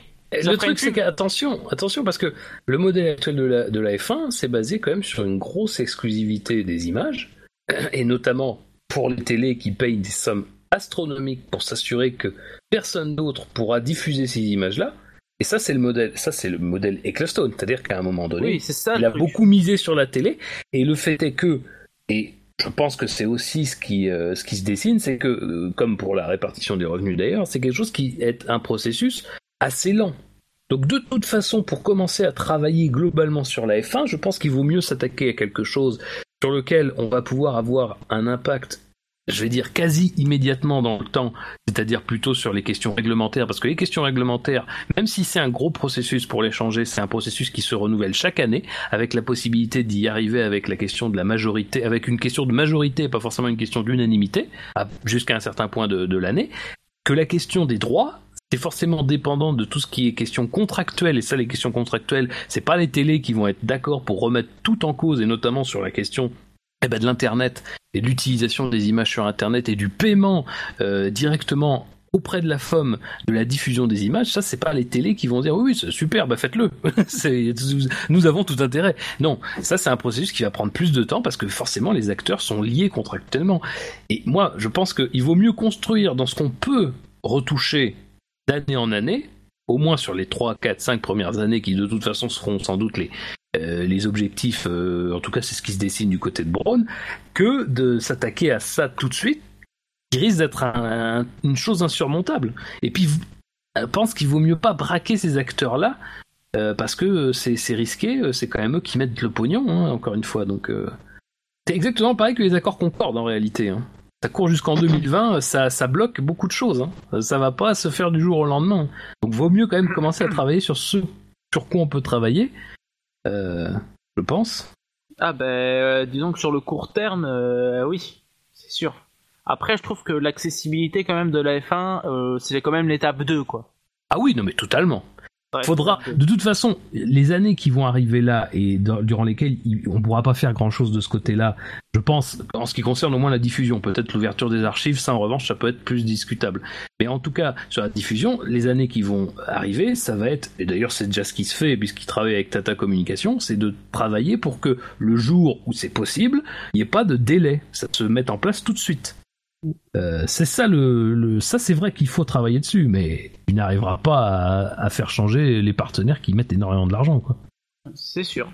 Bah écoutez, euh, il, me, il me semble que toutes les questions abordant la F1 en général ont été abordées. Donc on va passer à la Euh, toute dernière partie. Ouais, Euh, j'ai regardé, je- parce que je regarde, que j'ai noté les trucs du chat. Ah, Ah, il y a quand même quelqu'un qui dit, histoire de terminer cette partie, j'attends une question super clivante du style, quel est selon vous le meilleur pilote? Bah, c'était le MVP, non? Bah, Non, non, le meilleur pilote euh, tout court. euh, Ricciardo, question suivante. Alors, euh, pardon, allez-y, allez-y, allez-y. Si vous, bah, votre pilote préféré, je pense qu'on connaît tous. Ah, euh, Fab, c'est oui. Lewis. Euh, Shinji, c'est euh, Kimi. Quentin? Lewis, Après, Quentin. attention, il y a une Euh, différence euh, entre ouais, mais- meilleur pilote et pilote préféré. Oui. Ouais, mais je pense que bon, on a toujours un côté euh, subjectif. Bon, après, euh, bah, Shinji, tu peux commencer. Je pense Bah, que euh, tu vas dire que c'est. Vas-y. Non, non, mais c'est pour ça, moi je, je reconnais bien volontiers que même si mon pilote préféré c'est Raikkonen, que Oui. actuellement le meilleur pilote c'est Hamilton. D'accord. Voilà. Euh, Mais moi, je dirais pas Hamilton. Qui donc? Je sais que je... Palmer. je- Ericsson. Ah, Non, on non. se rejoint. Pastor. J'ai tendance à croire que il a beaucoup de défauts, il m'énerve souvent, mais euh, j'ai tendance quand même à croire que euh, Alonso est peut-être le plus complet, euh, avec peut-être un Vettel euh, au même niveau. Mais je, il a quelques faiblesses à Lewis. Très bien. Bah écoutez, je pense qu'on est tous. euh, Tout le monde a donné son avis Ouais. Très Non. bien.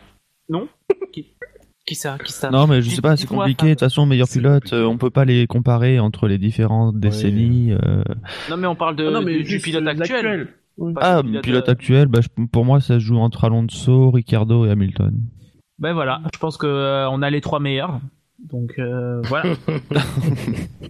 Eh, j'ai dit- t'arrange bien, ouais. J'ai j'ai dit les trois meilleurs. J'ai pas fait le, le gars. euh, bon, ben il en a cité qu'un de bon. Ricciardo, il a encore à prouver. euh, Oui, euh, ben oui, évidemment. il a encore, il a encore la régularité euh, à très haut niveau. Vrai.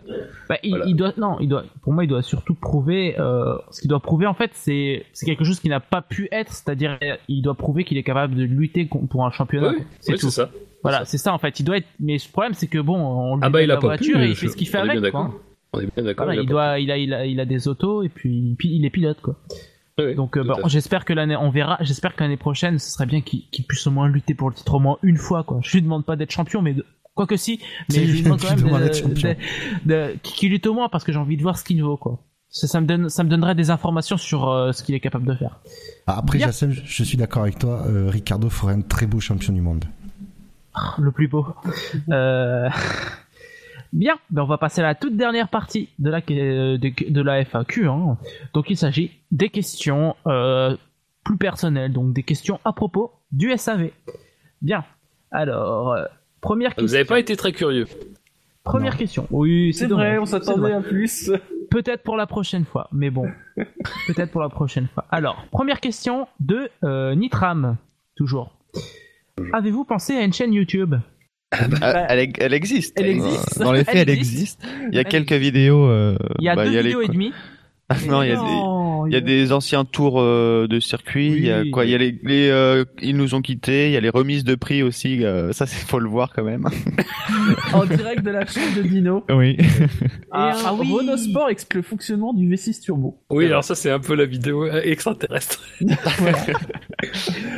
Bien. Euh, voilà, là, elle est pas, il y a pas énormément de trucs dessus, mais Bah, ça existe si vous on- cherchez sur YouTube. mais peut-être- le on SAV peut-être- de la F1. Peut-être On peut faire un peu de teaser. On, ouais, on peut faire un peu de teaser en disant que euh, oui, si c'est si s'il y a un bon moment où il faut s'abonner à cette chaîne YouTube, c'est c'est en 2017. C'est- Voilà. Voilà. Avant, Alors, avant, euh, avant les- la première preview de l'année.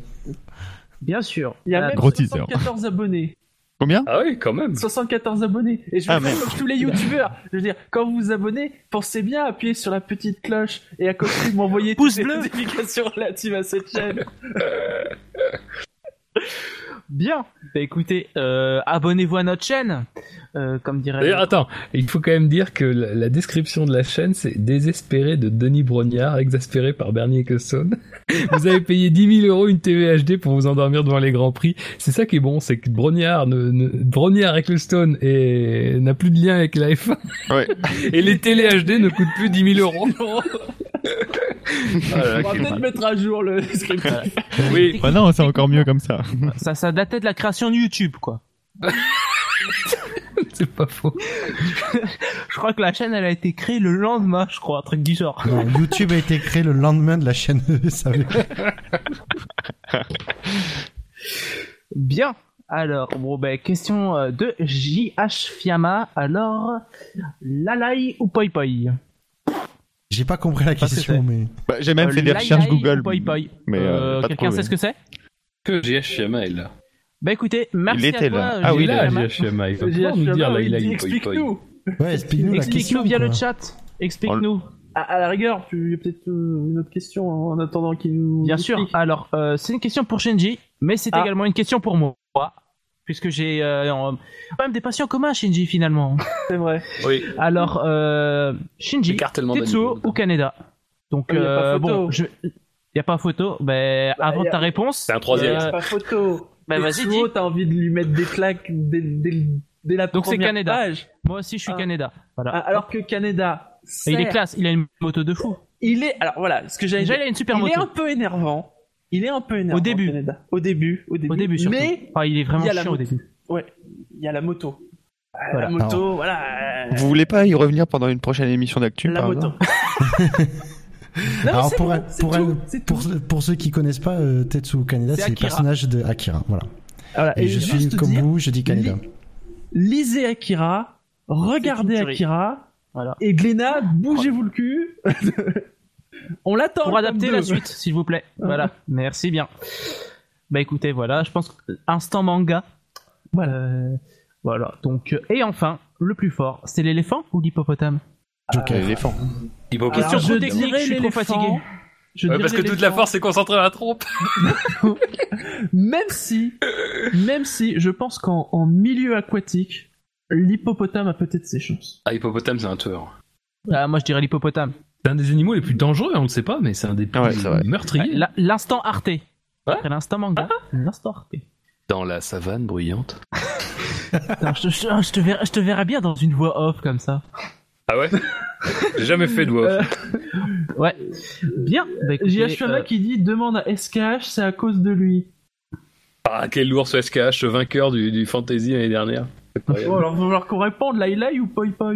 Bah, je vais dire Poi Poi. Poi poi, ouais. Poi poi, allez hop. YOLO. C'est plus drôle, c'est plus, la sonorité est plus, est plus lol. Ça fait, ouais, ça fait, euh, ça fait nom de prière euh, aztèque. Euh, bon. Alors, euh, question. On salue les Aztèques. si, si vous nous écoutez, Oui. Où vous êtes. bien. Alors, avant-dernière question de Malox. Donc, euh, merci à toi, Malox, de nous avoir posé cette question. Parmi les animateurs, certains ont-ils fait de la course auto Lequel ont déjà piloté une monoplace Voilà. Voilà, voilà. à ta Non, question. ah, moi, j'ai personnellement. Bah, est-ce que- est-ce qu'un un kart en théorie c'est une monoplace? Bah, c'est Oui, bah oui. Ah bah oui. Il y a qu'une Bah, personne. ça, voilà. a une place, donc c'est une monoplace.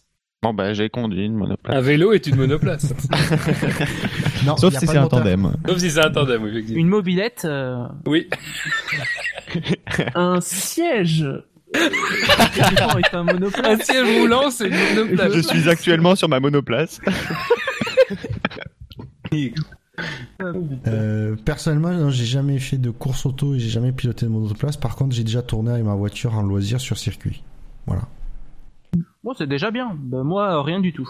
Moi j'ai fait euh, une année euh, d'école de karting et on a fait quelques courses euh, au sein de l'école. J'étais pas trop mauvais donc c'est ma c'est ma petite fierté. hein, Voilà. c'est bien. Donc, tu as un palmarès. Ouais, surtout sous la pluie d'ailleurs. Euh, sur le chat, on demande ça compte sur console? Eh bah écoute, si t'étais assis sur une chaise, non, ta Oui. chaise est une monoplace. C'est vrai. Chaise, un fauteuil. Ou si t'étais dans une Renault Scénic qui avait plus ses sièges, sauf celui du conducteur. Ouais, effectivement. oui, ça marche. Ça compte. Alors là, même une Renault Scénic sans les, sans les sièges, euh, là quand même, tu perds en, tu perds en efficacité. là. Euh, Par Ouais, contre, en c'est capacité de chargement, tu gagnes vachement. Ah putain, oui, là par contre, tu peux monter. euh, Bah, une... Mais un karting. Des fauteuils. Par contre, ne mets pas de fauteuil. Ne charge oui, pas oui. de fauteuil dans euh, ton Scénic où il y a qu'une place, parce que du Ou coup alors ça démonte- devient. Ou ça alors les fauteuils, monoplace. les fauteuils démontés, c- du coup, ça ne compte pas. ah, le règlement est très précis. hein. Ah oui, oui, non mais il y a... on, on, ba- on badine pas avec le règlement. Euh, moi non aux deux questions. Bah, très bien. Donc, euh, bah, on va passer à la dernière question. La dernière question de Nico Rock F1 Geek, un fan de rock de F1 et bah, de geek. Et de geek. Il est Euh, fan de merci à geek. toi. Il n'est pas geek, mais il est fan des geeks. Bon, euh, je suis fatigué, hein. Euh, question, euh, merci à toi déjà, euh, Nico. Bon, on va t'appeler Nico parce que voilà. Euh, Nico, merci, merci pour ta question. Bonjour à tous. À quand un SAV nous faisant vivre un Grand Prix en direct Longue vie, un plaisir de vous suivre. Euh, Merci à toi. Déjà, Nico. merci, oui. Merci. oui. Merci, c'est un plaisir. Donc, euh, bonne question. Euh, le problème, c'est que euh, bon, il faut avoir le temps. Euh, je sais Alors, pas si ce serait possible de faire. Alors, enfin, je- j'aimerais bien personnellement. Est-ce qu'on a le droit déjà? Alors, déjà, faut savoir qu'on a fait deux fois, je crois, des qualifs. Une fois, je Oui. me souviens, c'était avec Dino, mais je, je pourrais plus vous dire euh, quand, c'était il y a quelques années. Avant ou après Quoi la création de YouTube? Non, après, mais c'est pas été enregistré. Je cherche pas sur YouTube. Et il y avait eu un des qualifs à Monaco. On avait fait l'émission de qualif avant et après.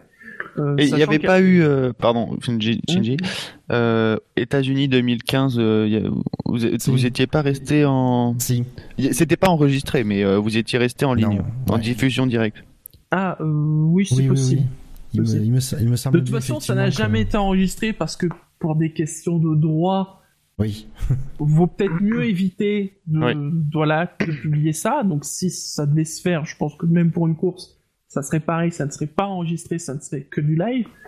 Après, et ça je me souviens très bien, la, la difficulté, Ouais. même quand on l'avait fait pour Monaco, euh, ça c'était c'était commenté, mais c'était pas non plus euh, hyper euh, concentré et tout. Euh, la difficulté, c'est qu'il faut pas oublier que on n'est pas autour d'une table, donc on est chacun chez soi, avec des moyens de diffusion différents et donc des décalages différents. C'est-à-dire que moi, je me souviens quand on l'avait fait avec Dino, on était allé chez Dino, donc on était tous les deux devant la même vidéo, donc on pouvait commenter en même temps, il n'y a pas de souci. Là, je me souviens, euh, quand on l'avait fait euh, pour Monaco, bah, il y a des décalages, c'est-à-dire qu'il y a des gens qui voient quelque chose et puis ça arrive 10, 15 secondes après pour les autres. C'est- déjà une vraie problématique. Ouais, surtout avec le chat. euh. Et alors Après- c'est ça aussi, c'est qu'il faut pas oublier que il y a donc il y a déjà ce premier décalage, mais en plus quand vous nous écoutez en live, là par exemple vous m'écoutez, mais en fait ce que je suis en train de dire, je l'ai dit il y a 30 secondes. C'est déjà le passé. C'est dans le turfu, quoi. Voilà. Après, Et euh, 30 secondes, Putain, c'est quand même beaucoup, même à l'échelle d'un Grand Prix de F1. Donc, Après- Surtout même, surtout.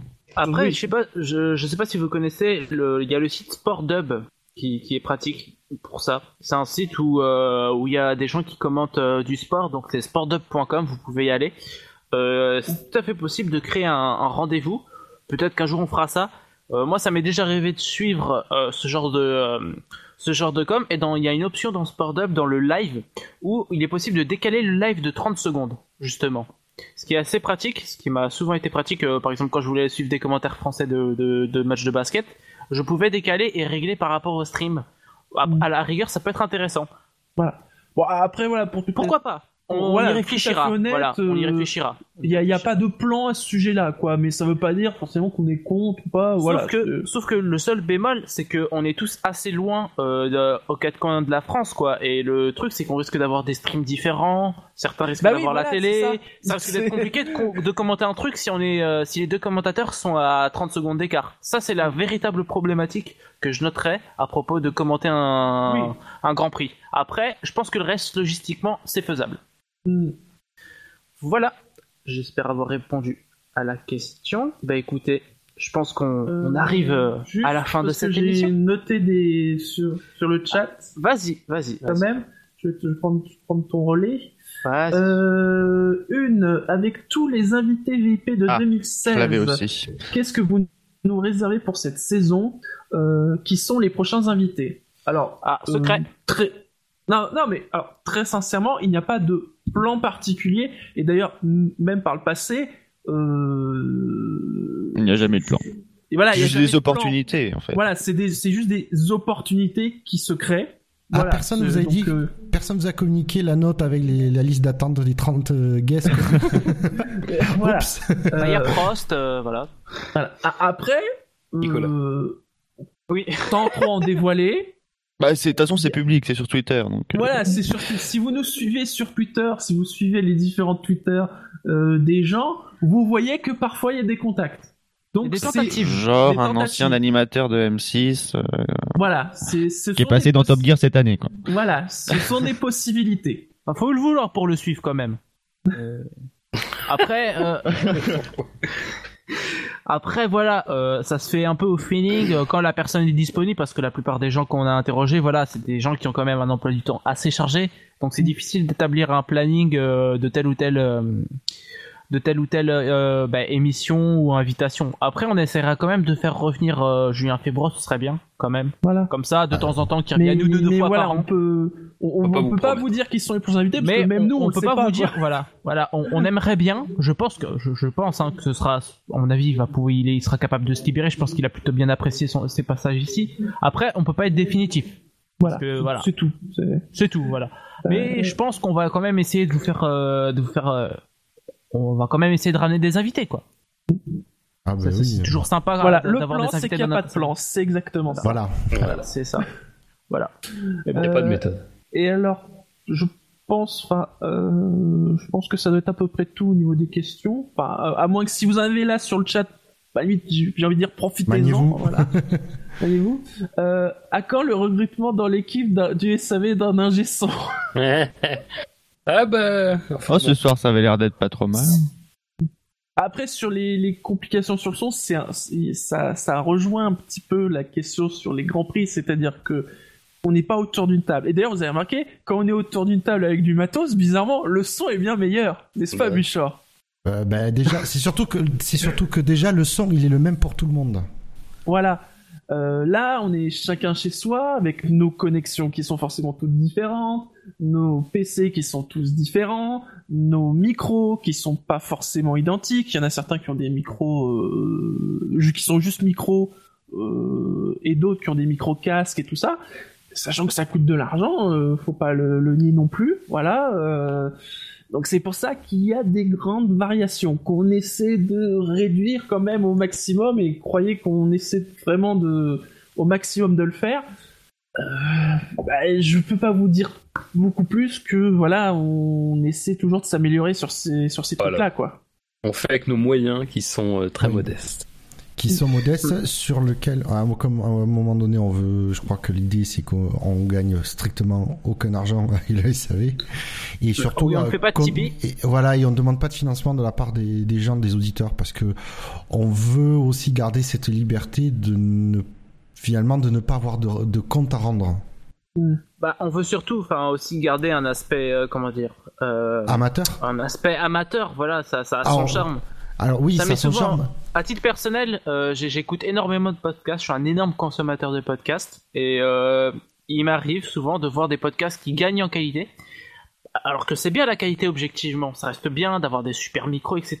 Mais ça donne un côté professionnel en fait qui le rend, euh, comment dire, pas non sympathique, mais disons voilà aride ou, ou voilà. Il y a des fois où je dis pas que c'est mieux d'avoir un fond pourri, mais de, de, de- de quand même garder un côté euh, amateur, ça reste ça reste sympa. Ah bon, Après, on va faut quand même essayer d'avoir bon- du meilleur minimum, matos. hein, euh. Mais oui, voilà, on Voilà. va pas euh, voilà, on va pas faire des, des- une qualité. On, on, on essaie quand même de garder une qualité correcte à chacune de nos émissions, mais voilà, on a quand même euh, voilà, on a nos, nos moyens, nos micros et on fait avec. Voilà. Donc on c'est pas prévu qu'on fasse de Tipeee, de quoi que ce soit, c'est pas prévu au programme. Donc euh, voilà, on reste Mais vous pouvez euh, nous envoyer votre argent. euh, bah écoutez, j'ai un compte PayPal. Ah, ap- ap- Après, quand même, pour répondre sur la partie son, euh, alors oui, clairement, euh, il y aurait moyen de, en passant beaucoup plus de temps sur les, les, les post-traitements des, des, des podcasts, de- d'avoir un son euh, un- bien mieux, en tout cas. Euh, et clairement, c'est quelque chose sur lequel j'ai bossé sur le, les SAV, les SAV d'or parce que j'avais du temps, j'avais l'envie parce que c'est une émission particulière et tout ça. Mais euh, repasser 5 heures d'affilée euh, à chaque fois, à chaque émission, non. Je veux dire euh, non parce que ça a Ouais. des contraintes et j'ai vraiment pas envie de le faire. Si je devais le faire, je- nous, pas. on, honnêtement, on, on sort du podcast très très régulièrement, donc on peut pas.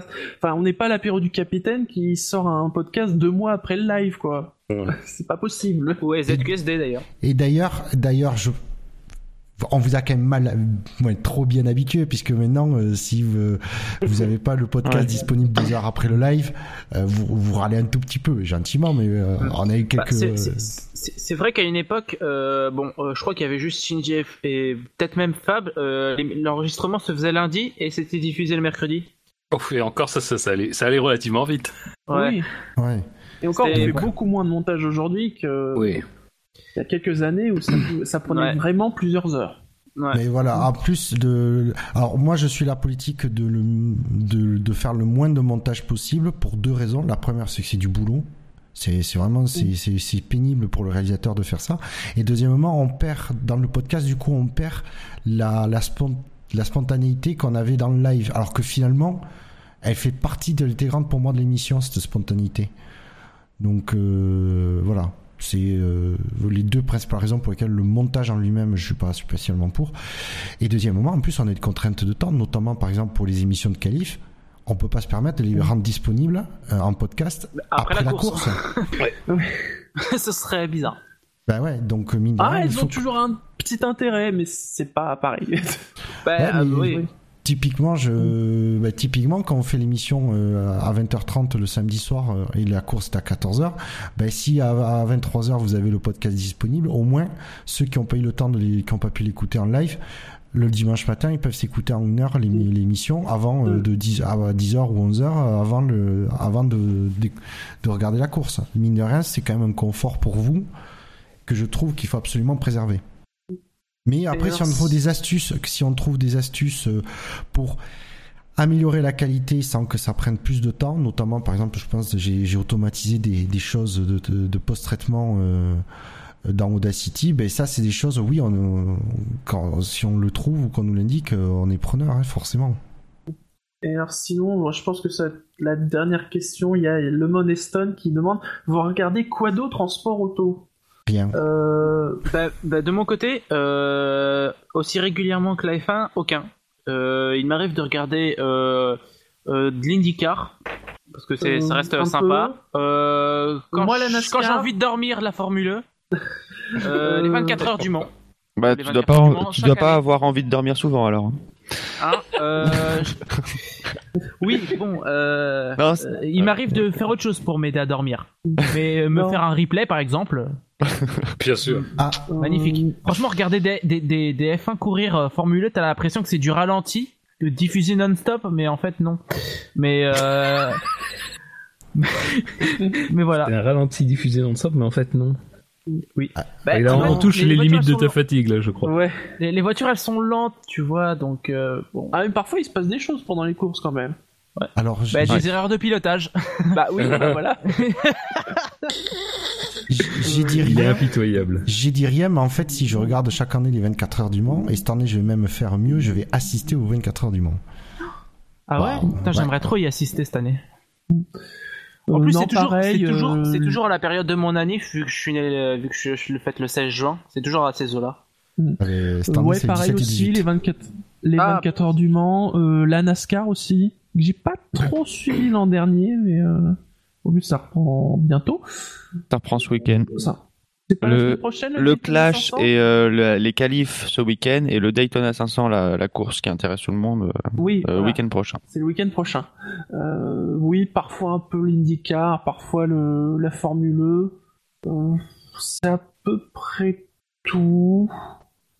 Parce que tout ce qui est rallye, je regarde pas trop, à vrai dire. Oui, c'est à peu près tout. Après, je, suis, quoi, euh, via les sites et tout ça, mais... euh, Ben, à un moment donné, j'ai suivi euh, un peu le rallycross, quoi. Parce que c'est diffusé sur l'équipe 21, enfin l'équipe. Ah, le 21. rallycross, ouais, j'ai c'est dû. Je, je regarde justement, je pense que J'ai- l'équipe j'ai 21, regardé. c'est ce qui m'éloigne le plus euh, du rallycross, mais euh, mais euh, sinon, même- du coup, je regarde ailleurs, mais même même ça, euh, j'arrive, j'ai j'ai du mal à accrocher au rallycross. Pourtant, Bah, ça, moi, quand, je- quand je suis devant, euh, euh, quand je suis devant, ça me plaît, mais euh, j'ai du mal à me dire euh, que je vais me mettre devant justement. J'avais regardé les débuts du rallycross. euh, à l'époque, il y avait encore Jacques Villeneuve. C'était très rigolo à voir. Bon, euh, je vous cache pas qu'il était nul, mais euh, c'était quand même très bien voir. Oh, euh, bah, au moins, ils pouvaient pas se battre pour des 12e places parce qu'il n'y a pas de 12e place hein, dans une course Oh, ben, l'avant-dernière, euh, elle est jouable. Hein. Il avait des problèmes techniques à chaque fois. Enfin bref. Voilà. En tout cas, bon, bah, je pense qu'on a tout dit. Bah écoutez, messieurs, mesdames, s'il y en a. C'est la fin du, euh, de ce SAV spécial euh, FAQ. Hein. Bon, bah, c'était, c'était plutôt sympa, hein, on s'est bien amusé. euh, C'était Ouais. plutôt sympa, vos questions étaient plutôt cool. Encore un grand merci à vous, les auditeurs, de nous avoir posé euh, les questions. Euh, on en fera probablement une autre, peut-être euh, l'année prochaine, hein, on verra bien. Donc, euh, en on- tout cas, oui. Ben, on fera. De toute façon, vous avez, bien. vous avez pigé qu'il n'y a jamais de plan au SAV de la F1. Voilà. C'est ça. c'est ça. Bah, de toute Ouais, façon, puis faites-nous savoir. on Faites-nous savoir si ça vous a plu comme format aussi. ça. Voilà, Bah ouais, si ça vous a plu, si, si j'ai pas été trop nul en, pour la première fois, parce que c'est c'est effectivement le cas, c'est ma première émission en tant qu'animateur, donc euh, voilà, pour savoir si j'ai pas été trop mauvais. Bon, bah écoutez messieurs, euh, il est temps de conclure cette émission. Donc euh, il est temps de me rappeler pour, euh, il est temps de rappeler à nos auditeurs que le SAV de la F1 c'est sûr, SAVF1.fr. parce que la F1 c'est là, c'est surtout là, Famille. Surtout La le- famille. C'est 2017. c'est Si. 2017. Et oui, Saut c'est 2017. 2000. Saut 2017. C'est plus large. Bah écoutez, euh, il est temps pour nous de vous dire. il est temps pour nous de vous dire, bah, euh, de vous souhaiter une bonne soirée et une bonne journée pour ceux qui Bonne écouteraient l'émission en podcast. Hein. Bah, Ouais. Bonne soirée à vous. Hein. Salut. Bon week-end. Salut. Salut. Salut. ciao. Salut.